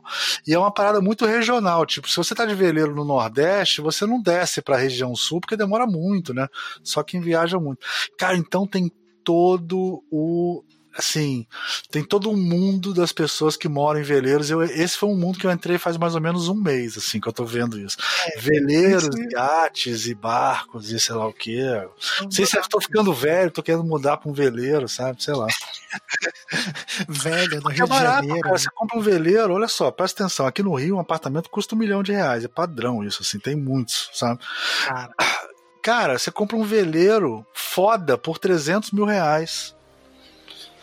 Caramba. Tem veleiro, um veleiro não... antigo, porque não tem veleiro novo, assim. Veleiro novo é caríssimo. Ah, Os veleiros são todos. Paga... Será que você paga. Ah, você paga a Marina. Né? É, cara, outra coisa. Ah, então tá, ó, só pra vocês saberem, tem um vídeo que ele lançou que é quanto custa ter um veleiro no Brasil. Aí ele, ele pega, ele faz ele, ele, ele tá fazendo uma faculdade de estatística para explicar e ele faz todos os infográficos, ele faz é, gráfico de dispersão para explicar. Cara, um veleiro de de 40, de 30 pés no Brasil, o cara gasta 10 mil por ano com um veleiro, 15 mil por ano com um veleiro. Caceta. É baratíssimo. E você compra um veleiro desse por 150 a 300 mil reais. Quer dizer, é muito mais barato morar num veleiro, pelo menos no Rio de Janeiro. Lógico que é pequeno, né, gente? É uma coisa de 12 metros, 10 metros, né? Mas, sim, é, é, é, é, o que ele falou. É mais barato você ter um veleiro do que uma casa de praia, por exemplo, em muitos casos. É, porra, certeza. Mas aí só que você, você velejar, você tem que ser fodão, né, cara? No... Porra, tem o Amir ele, Klink E ele é muito. Ele falando aqueles caras que falam rindo, sabe como é que é? Porque, pô, imagina, o cara morava no sul, ele decidiu morar no veleiro, tá anos morando no veleiro. Não tem como o cara ser infeliz, né, cara? Você viajar, é. viajando num veleiro vivendo disso, né? Então não tem é. como ser infeliz. E aí ele fala, cara, dá vontade de morar no veleiro na hora, só de você ver a felicidade do cara, assim, entendeu? Cara, esse deve ser o, o submundo que também tem o da galera do motorhome, né? Tipo, tem, é tem, é. tem, eu tenho um spin-off desse mundo do, do, do, do, veleiro, que é a galera que faz casa em container. Também tem um ah, spin-off. Esse, esse, eu entrei uma época. é, você faz as compra container e faz casa também, que é, esse é um, é um spin-off, né, disso. Que é, também tem outro spin-off que é a galera de é. motorhome. São as três coisas que, que andam juntos. só né? que esse da casa do, do coisa ali não entra, porque, assim, eu entro nessas piras, só que eu tenho a sorte de não ter dinheiro. e eu tenho um amigo que entrou e ele tinha dinheiro, cara, e é uma merda, porque o bagulho. Você tem que fazer um, uma coisa térmica muito bem feita. Muito foda, cara, né? É. Senão o bagulho esquenta e esfria pra cacete. Cara, aqui é. em Curitiba, Curitiba não é um lugar muito quente. Esquentava pra caralho. É, é foda. Mas, Mas é legal bom. essas coisas do YouTube que a gente acaba. É. É, esse é um lado bom do YouTube, cara, eu acho, entendeu? Essa Isso. coisa do cara, quando o cara é sério, ele fala os problemas, né, e as vantagens, desvantagens, é, é muito legal, cara. Você consegue, cara, aprender muita coisa. É, esse é. cara eu aconselho, porque inclusive ele faz, tipo assim, tem um programa que é Segredos do Nordeste, é um cara que foi em todas as praias do Nordeste, desde, sei lá, de Aracaju até São Luís do Maranhão, entrando em todos os rios, cara. E ele é, mostra os. É foda isso, né, cara? Até pra você ir de carro depois, vale a pena assistir, assim. É foda. Nossa. É, cara, do YouTube tem. De coisa ruim, eu não lembro exatamente. É que, cara, eu é paro é de. É bizarrice. Agora, coisa boa do YouTube esse ano para mim foi o Marcelo Glazer, assim, cara. Eu tô super é. animado de. Porque, para mim, foi a melhor coisa do ano. Fora essas coisas que o Galãs fez, que é pra gente descarregar Sim. a raiva, né? É, é mas Laser, cara, ele é, ele é Cara, que foda. coisa sensacional. As coisas, as coisas do Atila mesmo. Tem é. todo mundo conhece o Atila pela nerdologia e pelo caos aí que, que a galera é, fala. O Atila eu achei que foi. Ele, no começo ele foi muito dramático e tal. Né? Cara, o... eu achei que ele foi o, o certo, assim. Ele, ele poderia é. ter sido mais. É, até Nostradamus, assim, falando, cara, vocês vão tudo se fuder, sabe? Mas o canal dele, o Atila, barra Atila lá, é muito bom é muito também. Legal. Ele fala muito legais. Tem aquela coisa dele andando no Tesla. Né? E outra coisa Isso. que eu entrei também, outra loideira, eu faço a coisa de ficar vendo coisa de Tesla. Quanto é que custa é, um Tesla? O que, que tem um é, carro elétrico? Puta Esse que. É, é foda. Eu queria muito. O, Mas pra mim, um... isso foi a melhor coisa do YouTube, foi o Marcelo Gleisi. É, é, chama é, Física para Poetas. É um, hoje foi é, o último. Hoje foi o último da série. Cara, se vocês puderem, quem gosta de física, se puder assistir do primeiro ao último, assim, melhorou muito meu nível de física depois que eu assisti isso, cara. Muito é, bom. O, o que é. Assim, não tem a, as devidas proporções, que eu acho muito legal também. E, cara, eles fazem uma coisa legal que é. Conversa com. Ah, tipo, faz o papel que o Bigman fez na minha geração, assim. É o manual do mundo, cara. Eles fazem de um jeito muito sério o Dere Tenório lá. Né? Sim. Esqueci o nome da mulher dele. Eles, é um negócio. Eles fazem experiências e tal. Só que, cara, eles fazem de um jeito muito certinho, assim. A, as coisas. É, é muito bacana, assim. Tem vários materiais deles que eu uso em aula de design mesmo. Tipo, para explicar tem um que eles falam do livro e eles mostram o negócio da gráfica. É um vídeo bem antigo, inclusive. Tem um de raciocínio é, diagramático que eles fazem. Acho que é o primeiro vídeo. Atila tem um sobre meritocracia, que eu acho que é o melhor vídeo de meritocracia que eu já vi, cara. Do Atila é, também. Eu lembrei galera, tem a galera produzindo umas coisas legais. muita aí. coisa boa, cara. Muita coisa boa. Agora, eu acho que o tem isso. Aí tem minhas coisas bizarras que eu vejo, sei lá, luta livre americana, essas coisas. Tô passando aqui, tô lembrando tudo de podre que eu vejo aqui, ó. Luta Pô, livre americana. se você falar tudo que você vê de podre do é, YouTube, vai, vai, até acabar. Eu Eu acho que vai acabar, inclusive, sua reputação. Né? É, melhor nem falar muito disso, assim. Eu tô numa fase de casa inteligente, então eu tô vendo um cara lá de Montes Claros chamado Phelps que ensina a mexer na Alexa e tal. e eu tô viciado em Alexa, então eu não vou nem entrar muito nisso. Agora, para mim, o ponto baixo desse ano do da internet, cara, que eu fiquei meio assim, foi o Girardelli, cara. Giraldelli, né? Paulo ah. Giraldelli. Cara, ele, ele deu uma pirada, cara. Ele começou a ofender as pessoas, assim. Inclusive, ele perdeu um, um processo, né, pro, pro Henry Bugalho e tal. Caramba. Ele, eu não sei, ele tá numa assim de.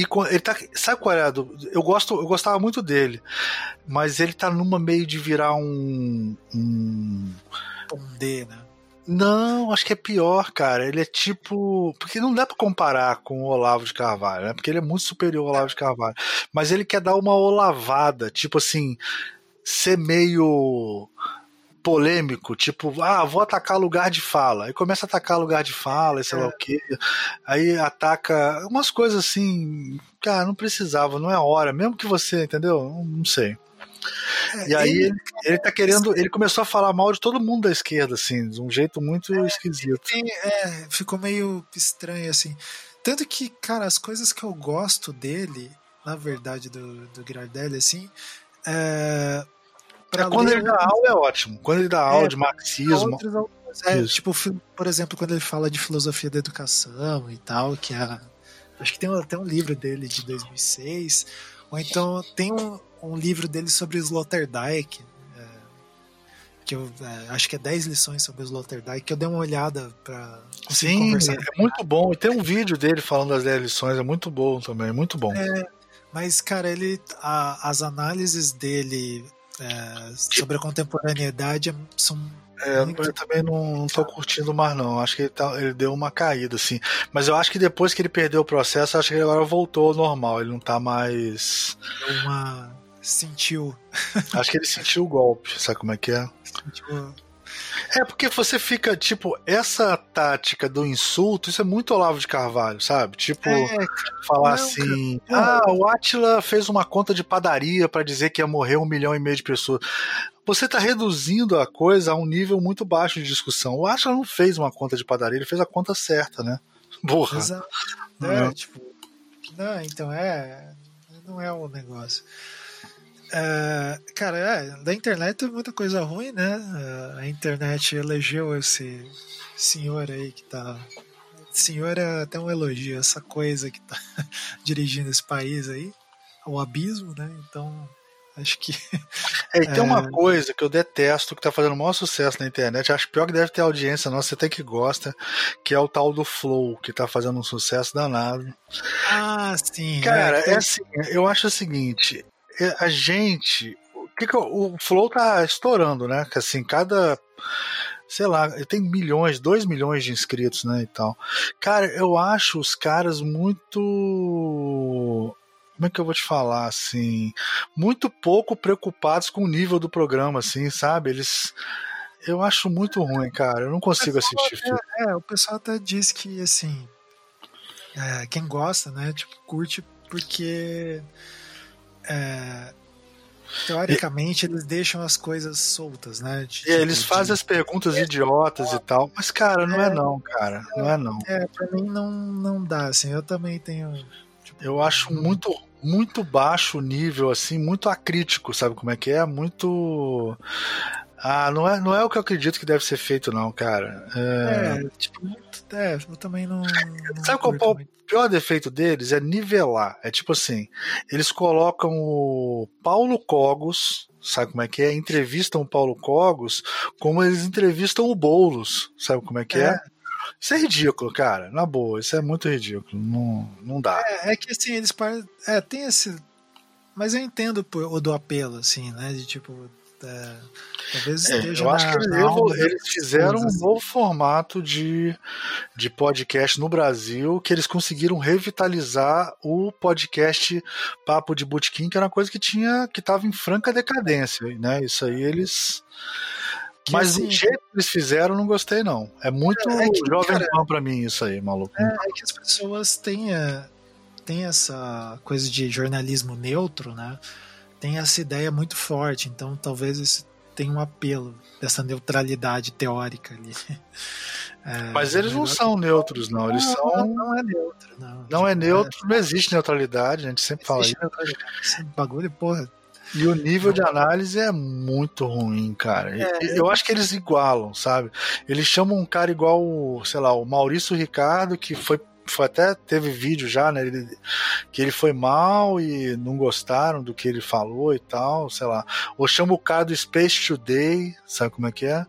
E aí depois é, chama um cara tosco, sabe, cara, que não tem nada para dizer e eles colocam os caras falando as mesmas coisas. Não, cara, não, sei lá, eu não. É, de podcast, assim, esse ano, na verdade é do ano passado, mas enfim, talvez tenha voltado à tona aí. Cara, é a Laurinha Lera. Essa guria, ela é realmente, ela reinventou o podcast.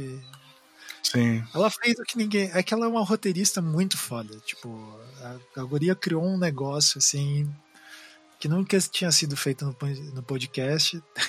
e daí é engraçado porque o Spotify agora tá bancando para ela fazer o podcast. E daí ela, fa... ela tem o um jeito de fazer, assim, né?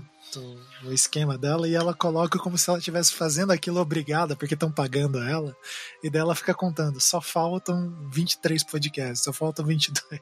É. é muito engraçada, né? Então. Mas você, se, se você acha que é uma boa essa história do Spotify pedir, porque Cara, eu sabia que o Spotify queria alguma coisa, cara. Ah, cara, que filhos da puta, né, cara? Agora estão pegando é. exclusividade. Teve um monte de gente até que a gente conhece aí que, que Isso, foi, né? Teve. É, eles, é, é, esse negócio. E, cara, é uma coisa que, que o, tá... aquele. Qual é aquele de terror lá, que é do Andrei? Eles estão exclusivos no Spotify agora. Ah, do. O Mundo Freak tá exclusivo? Não, Eu acho que o Mundo Freak tá exclusivo no Spotify, cara. Caramba. É, então Assim. Mas, cara, mas foi um golpe do Spotify. Quer dizer, primeiro ele, ele, ele incentivou todo mundo a entrar, né? Fez toda uma campanha para todo mundo entrar e, e, e, agora tá pedindo exclusividade pra um monte de gente, cara. Eu não é sei daí, não, cara. Ó, eu vou te falar que. Sei lá, cara. Do meu ponto de vista, assim, é, eu acho ruim e é uma coisa que tá me preocupando, na verdade, com várias coisas, né? De, tipo, por exemplo, você escreve alguma coisa no Facebook que ninguém encontra, só quem tá no Facebook, sabe? Tipo, é, cara. a internet tá virando guetos, assim. É. Cara, podcast, você não ter muito controle do, da coisa, depois, conforme vai passando o tempo, você não consegue retornar. Pelo menos no nosso caso aqui, né? Tipo, a gente produz e tem, sei lá, a ideia de disponibilizar para as pessoas consultarem depois. É muito triste. Uh, isso foi até um toque de um ouvinte, assim, que teve uma Mas época que a gente pagou os programas antigos também é capaz de ter ficado, né, cara? Acho é, que sim. Né? Tudo, né? Caralho, Porque assim, teve até um ouvinte que falou, teve uma época que a gente tava divulgando só o link do Spotify. Daí o ouvinte, ah, eu não tenho Spotify, eu não vou assinar. É. E eu só consigo ouvir 30 segundos. Daí eu falei, putz, é mesmo, né? De tipo não dá para tomar o Spotify como referência de, do mundo, assim, e às vezes a gente está segregando, dificultando o acesso. É, pelo que eu estou vendo aqui, todos os, é, os que viraram foi o Mundo Freak. Caramba. Virou Spotify, inclusive os antigos. Agora os outros programas não, criptologia, essas coisas não deles. É. Cara, é, mas pois é, não sei, cara, não, não, não concordo é, muito, não, não sei. É ah, cara, eles são muito profissionais, né? O Mundo Sim, Freak sempre foi super profissional, a Ira super profissional, né? Não, a galera. É, a galera de publicidade, eu acho, né? Acho que o André é até designer. Acho que o André até fez design. É. Mas, mas a galera, ela trabalha em agência de publicidade, ela super, sempre foi a pessoa que mais viu essa coisa de monetização, né? A Ira sempre foi uma pessoa que é, pensou o podcast como negócio há muitos Sim. anos. Tipo, antes de. Acho que ela é das primeiras pessoas do, pod, do Podosfera a, a pensar podcast como negócio mesmo. Como que tornar isso rentável e sustentável, né? Então. Ah, que massa que. Tá, cara, para eles devem ter compensado, assim. Deve é, eu preocupado um pouco. É, tem isso, né? Então... Quem não paga não consegue ver nada. É, é. cara. É. Assim, mas Spotify, se quiser dar dinheiro pra gente. Pode dar dinheiro, pode dar dinheiro. Ah, Tô falando é... invejoso. É, é, exatamente. Falando em Spotify música, o que, que você ouviu de bom aí esse ano? É... Cara, não é bom. Esse, esse eu colocaria como bom e ruim ao mesmo tempo. Pode fazer isso? é, o, é o quântico, né? É o, é o quântico, é e não é, né? Cara, é o tal do Polifia. Já ouviu Polifia? Polifia. Cara, Polifia é o seguinte: o maluco. Tem dois malucos que tem uma guitarra que não faz som de guitarra, entendeu? Uma parada assim. Não, eu não sei, eu, eu, eu, tenho uma guitarra aqui em casa, ela não faz os sons que aqueles caras tinham, entendeu? Cara, eles tocam pra caralho o tal do Polifia. A música mais famosa é Goat, de é, G-O-A-T, né? G.O.A.T. Polifia. Ah, tipo. De bode, né? Tipo de. Bode, polifia. É. Polifia é a banda, né? Cara, eles são incríveis tocando. O baixo também, eu tenho um baixo em casa que não faz. O cara tira um som que eu não sei como é que ele faz aquela porra. E. Mas. E você, você vai ouvir a primeira música. Eu não. Sem sacanagem, eu não sei nem qual é o compasso da música direito, cara. Sem sacanagem. É muito complexo. Eles tocam demais, eles são incríveis, mas todas as músicas são iguais. É chato pra caralho. Assim, tu vai ouvir a primeira, você vai ficar de bobeira, vai ouvir a segunda, a terceira. Na quarta música já vai estar insuportável para você, assim. Que é o. É, que eles usam os ritmos, tipo, tem uns 5 por. É, 4 por 5. Muda, né? 7 por 8, depois fica 3. Tem muito 12, 12 por 8, 12 por assim, tem muitas essas porras assim. É,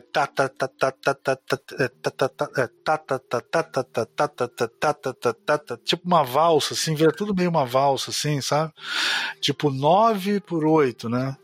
E, e, Cara, é foda pra caralho, mas ninguém consegue tocar aquela porra, eles são loucos tocando, assim, absurdamente, assim, são ridículos tocando.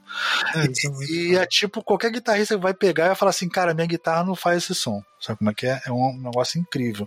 Tipo, você ouve você não sabe se é uma harpa ou se é um teclado, entendeu? É incrível.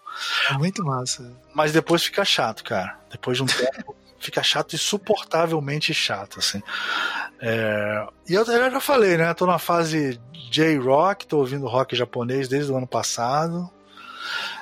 É profundidade. É, inclusive, seu conhecimento de J-Rock é, é, uma incrível, coisa. É incrível.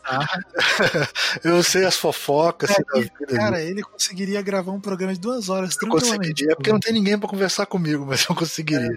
É. E é engraçado o seguinte: a galera tá no K-pop, eu tô no J-Rock, eu tô uns 15 é, anos atrás da galera. Doideira. E tem o Mexuga que eu tô ouvindo pra caralho, Mexuga, que é também. Cara, acho que é das coisas mais difíceis de ouvir é o tal do Meshuga, porque ele também é polirrítmico, né? Sim. E é guitarra de oito cordas, guitarra de nove cordas, praticamente não tem solo, é só riff, né? Cara, é como se fosse um Black Sabbath do ano 2020, assim, sei lá, uma, uma porra meio assim. É, então, o Meshuga é, e daí, ó, é pra só não querendo situar, mas já situando, é o meu dever moral aqui. O Almir ele é 20 anos mais velho que eu, mais ou menos. então, o, o Polifia ali é, tem a ver com as coisas, algumas coisas que eu ouço, que são essas coisas tipo Matt Rock. Daí tem uma banda que chama Sean, que tem um pouco a ver com a, com o negócio ali de tocar aqueles compasso quebrado, essas loucuras.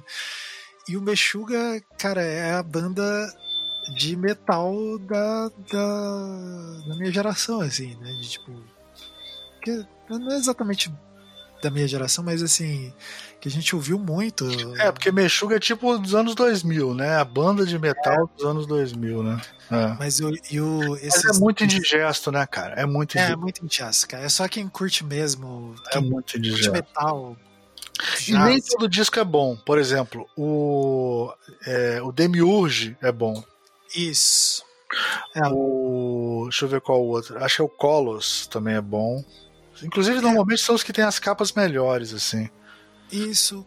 O Clockworks ele é, ele é maneiro até, mas também É, tem um, eu não sei se é o Demiurgo, é o Demiurgo mesmo.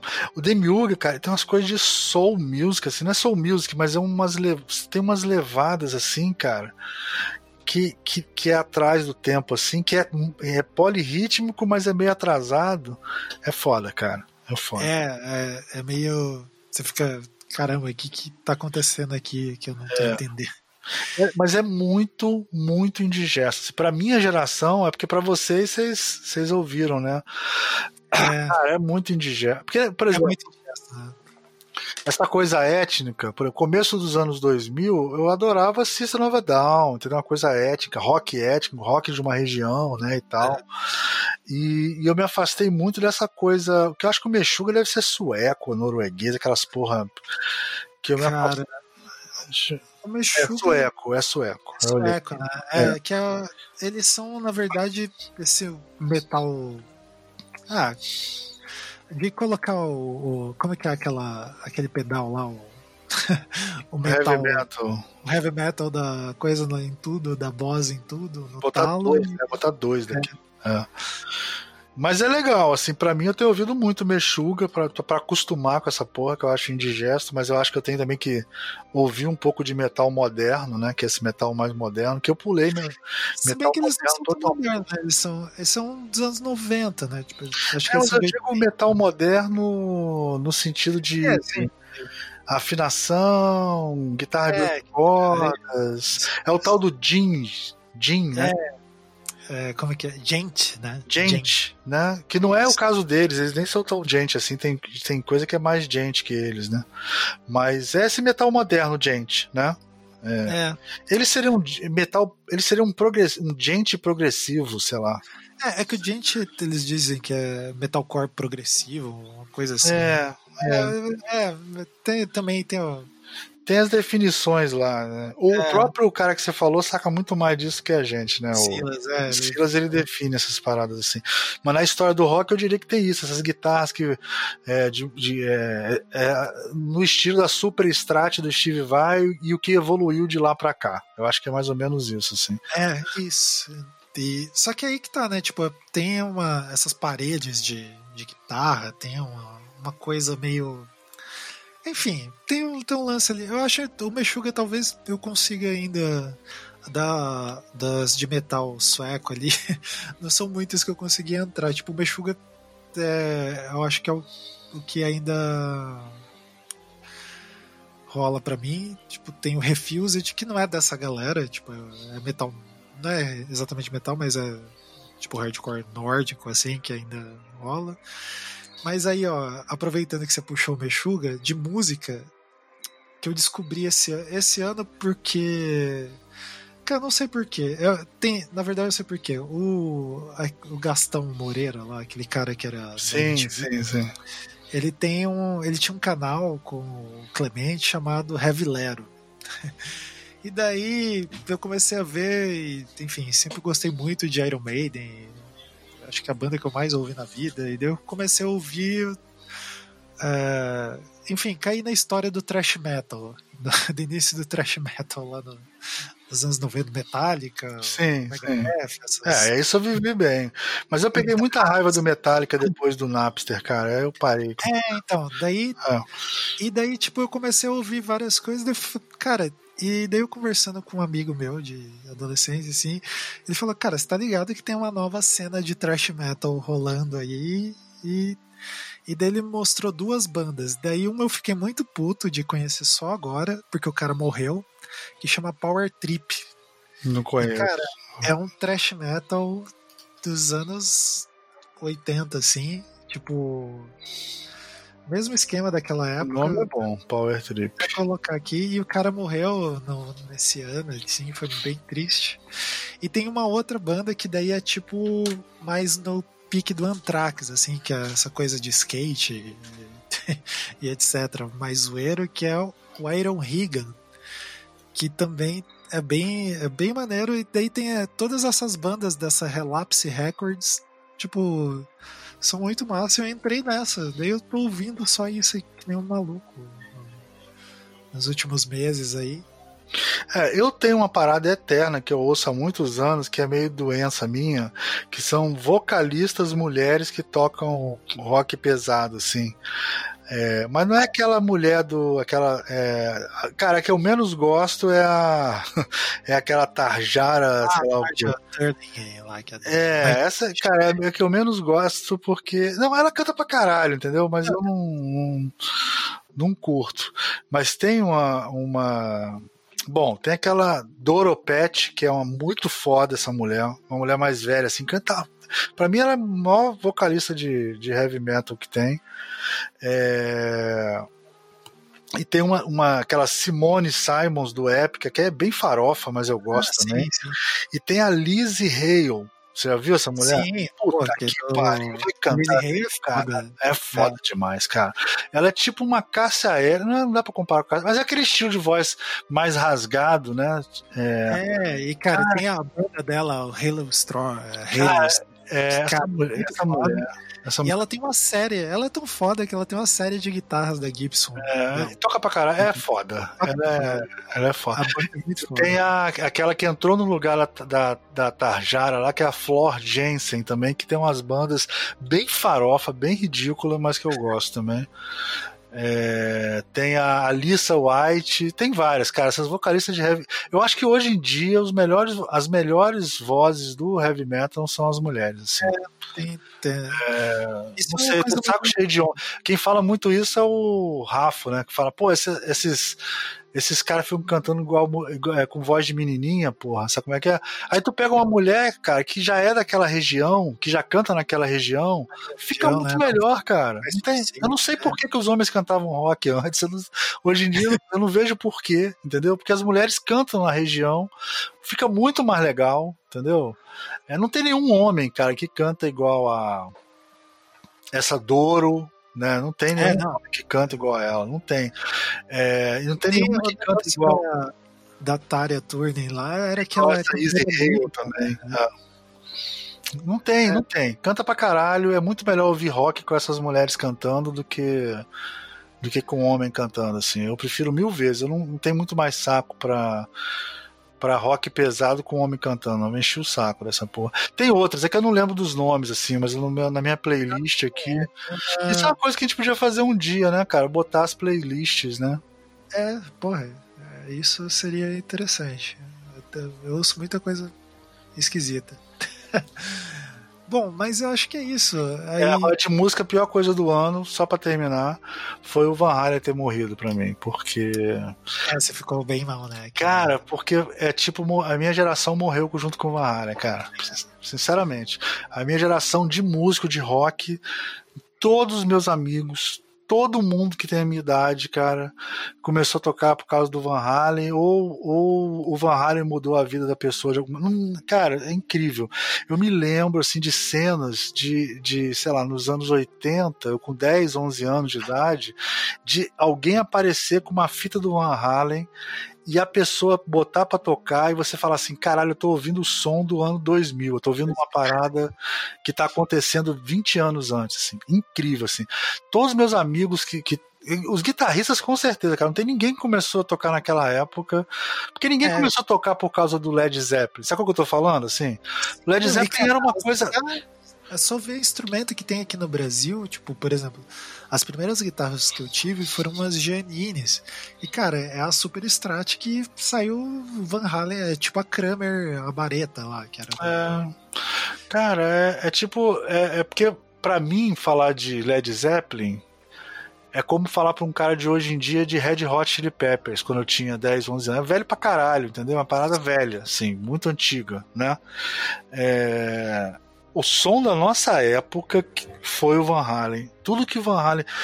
Só vou falar uma coisa assim: o Van Halen ele inovou tecnologia. O Van Halen, a guitarra dele tá no, no Smithsonian é, como um exemplo do que é design, entendeu? É só isso que o Van Halen fez. Cara, e, é, e é um negócio. E ele é, é um tipo de design, se você pegar, usar uma coisa bem velha, tipo usar o Lobac para descrever é um produto de design em essência, né? Porque ele é perfeito. É, ele tem a, o negócio simbólico, a dimensão simbólica, a dimensão é, estética e a dimensão funcional, né? Sim. Tem várias coisas funcionais que ele fez ali que mudou.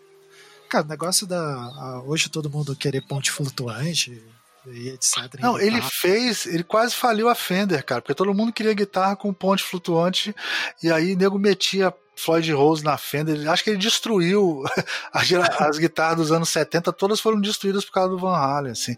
Ele, ele inovou no, no, no, amplificador, ele inovou no. inovou em tudo, cara. Eu já falei disso em outro programa. Cara, ele fazia uma doideira no amplificador que. Ele diminuía a voltagem, né? É, aguentem ouvir isso agora, porque, cara, dois tá maníacos por essas É, ele Cara, é, é, um negócio. Como que você vai fazer? Cara, ele diminuiu a voltagem no amplificador é, Em vez de entrar, sei lá, do 110, ele botava pra entrar 90.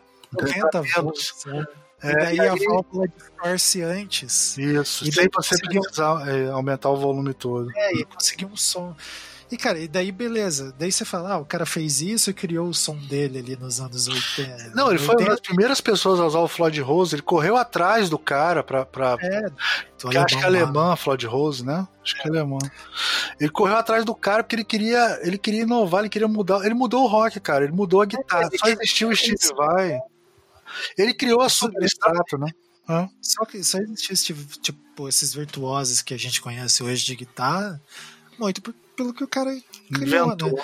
É. é. o negócio do tapping, né? De usar tapping. É, é. Tipo, era uma técnica que já existia, mas, cara, do jeito que o cara fez. Do jeito que ele fez, ninguém usou. É. Mas, assim, eu acho que o metal contemporâneo, assim, moderno e tal, tipo amplificador, quem gosta de negócio de amplificador, o, o 5150 lá mudou o som, o timbre de guitarra, que é o amplificador que o cara construiu.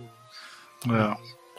Tem, Cara, é muita coisa. E tudo isso é a ideia de um imigrante, filho de uma. Acho que a mãe dela é indonésia. Né? É, e ele é uma, é uma parada. Holandês tem... com indonésios, isso, uma coisa assim. Filipino, filipino, acho que é filipino. filipino. Tem um vídeo dos anos 80 é, deles. É, que ele comenta do, dos preconceitos assim que eles sofreram eles é. sofriam tanto lá na Holanda quanto aqui é, A mãe dele sofria preconceito na Holanda, aí eles foram embora para os Estados Unidos, aí eles começaram a sofrer muito preconceito, eles só andavam com os negros, com os pretos, né? Porque ninguém queria falar com eles e tal. E aí esses imigrantes chegaram nos Estados Unidos e construíram isso. É incrível, né, cara? A história do Van é, é uma parada bizarra. E fora que eles ganhavam concurso de música clássica tocando piano. Bizarro. É, e tem, tem toda a parada que hoje em dia acho legal a gente discutir e colocar em, em perspectiva, né? De tipo, a vida anos 80 de Los Angeles, né? Tipo, que é. as meio. Enfim, consumiu muita gente de todos os é. uh, uniformes. Explorou e abusou de muita gente disso. Mas, é, cara, é, eu acho que qualquer coisa de música que a gente escute, realmente. e era uma música. E fora performance de palco dos. Pô, é foda, cara. Van Halen. É o que eu falei, assim, é, pra minha geração, assim, foi. É como se tivesse é, Acabado. Acabou a nossa geração de. A minha geração de rock acabou junto com o Van assim, tudo que. Ele foi o começo, o meio o fim da minha geração. Precisando de 1980 até sei lá, 2000, né, que ainda teve a fase do Sammy Hagar, e, cara, e, cara depois ele virou uma coisa mais pop, mais romântica, é. e, e, era foda também ainda, entendeu? Pô, pelo amor de Deus. Eu, Pensando, eu, né, com, é, esse assim, ele é um fenômeno para mim também de negócio mercadológico de, de música, né? Do mercado fonográfico dos anos 80. Tipo, ele é bem. Porque, cara, quando o David Lee Roth saiu, ele era tipo, sei lá. Ah, vai acabar essa porra aí, trocou. O vocalista conseguiram, tipo, mudou a banda muito, assim, né? O mudou, eles tiraram uma coisa meio toto, assim, meio. É, e o Sam é. tipo, do ponto de vista vocal mesmo, é um cara anos luz à frente, né? E ele já era fodão na época. É como se chamasse, sei lá, o, o, vocalista do. Não tem, né? Mas sei lá, um vocalista de uma banda de rock foda, um, um vocalista com carreira solo foda, né? E pro cara isso. entrar pra banda. Foi isso que ele fez, né? É, e o cara que, cara, e a fase dele é bem marcante, assim, é, é diferente. Eu gosto, eu gosto das duas fases. Acho que quem não gosta é maluco, é, cara. Porque, é, lógico que o David Lee Roth tem toda aquela coisa, ele não canta, ele fala, né? E ele tinha presença é, no palco fora. É que o, o David Lee Roth é, Haga, cara, é, mas o Sammy Haga é o vocalista do sonho de qualquer banda, cara. Porque ele canta pra caralho, tem presença pra caralho toca guitarra pra caralho, entendeu? Então ele é o sonho de qualquer banda. Que banda que não gostaria de ter o Sammy Hagar? Tipo, ele só entrou pro Van Halen. O Sammy Hagar, nessa época, ele fazia show pra 50 mil pessoas, 100 mil pessoas. É, né? Era do tamanho do Van Halen, no mínimo. Assim. É, não, ele entrou pro Van Halen, ele entrou porque era o Van Halen. Porque senão. Cara, o Van Halen, a última coisa que eu falo do Van Halen. o, o Michael Jackson ficou em primeiro lugar e o Van Halen ficou em segundo, mas o solo da música do Van Halen era do. Era do a, é. o solo da música do, do, do, Michael Jackson era do Van Halen. Sabe como é que é? Então o Van Halen conseguiu ficar em primeiro e segundo lugar na Billboard, cara. Com, acho que foi Jump e Beat It, não é isso? Isso. Jump é... e Beat It. Ele conseguiu ficar em primeiro e segundo lugar. Vai tomar no cu, cara. E não ganhou nada por esse solo, né? Não ganhou nada, ficou de graça. Cara, e você sabe a história, né? Ele tava ele tava gravando. Ah, a música é essa, o Quincy Jones passou para ele e mandou o cara ficar gravando, entendeu? Aí o Van Halen fez lá. E aí, vamos gravar ele? O Quincy Jones. Não, não, já gravei. Tá bom. Pode ir embora. foda, né, cara? É foda. Essa foi a coisa é. mais triste do ano, cara. Pô, o Van Halen podia viver mais uns anos, sei lá. É. é, faz tempo que ele não. Mas acho que por causa da doença, né, cara? É, mas é câncer, né? Foi foda, né? Sim, mas ele ele voltou com o David Lee Roth faz uns dois, três anos e fizeram shows é, e tal. Tipo, Foi não, legal. Que o filho dele toca baixo com ele. É, o filho dele, o Wolfgang, né? É, é o Wolf. É. Mas é um cara muito importante pra tecnologia, assim, de guitarra, de, Pô, de é. contemporâneo que a gente escuta. Cara, é tanto no, na guitarra, no instrumento, quanto no amplificador. E enfim. Daria pra ter gravado um programa só sobre o Van Halen. Só sobre o Van Halen. A gente achou que ia ser muito. Vocês não estavam preparados para isso. É. Então, acho que é acho isso, que é isso. professor Almir. Uh, feliz ano novo aí. Pô, tudo de bom para todo mundo, né? Todo mundo. Tá acabando. Mais uns dois anos aí as coisas voltam. É, mais uns dois anos, quem sabe a gente começa a rastejar pra fora desse. Cara, mas eu vou te falar que eu não paro de usar máscara nunca mais, viu? Eu acho que não. Eu também. também cara, eu tô. Eu vou precisar fazer coisa com psicólogo, assim. Eu não consigo sair de casa. Vejo pessoas sem máscara, me dá desespero. Não, mas eu acho que eu não vou mais usar. Cara, eu não fico, eu não fico resfriado desde de março. Assim. É, álcool em gel entrou Cara, pra vida. Era minha, muito porco. Já, é, a minha mulher sempre teve esse. Tanto que quando minha começou. Mãe sempre usou, cara, desde, sei lá, que eu me lembro, criança, minha mãe, desde que inventaram o álcool gel, ela anda com álcool gel, cara. É, Aqui em casa, a minha mulher sempre andou com isso. Tanto que quando começou a quarentena, eu catei todos os álcool em gel que ela tinha. Tinha seis potes de álcool em gel aqui. Eu não precisei comprar. Então, assim, se cuidem aí, gente. Uh, assim, os prognósticos, quando gravamos esse programa, era o Brasil ficou para trás no negócio das vacinas, né? Não sabemos quando seremos vacinados. Mas assim, falta pouco, né? Então é, tem vida aí que dá para ser preservada.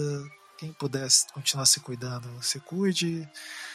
É, quem, quem puder, casa, fique em casa, né? Quem tiver que sair, é. se cuida. Não tem jeito, é isso aí. Então, é isso. E. Até que vem 2021. 2021. É, 2021. Falou, até mais. Valeu.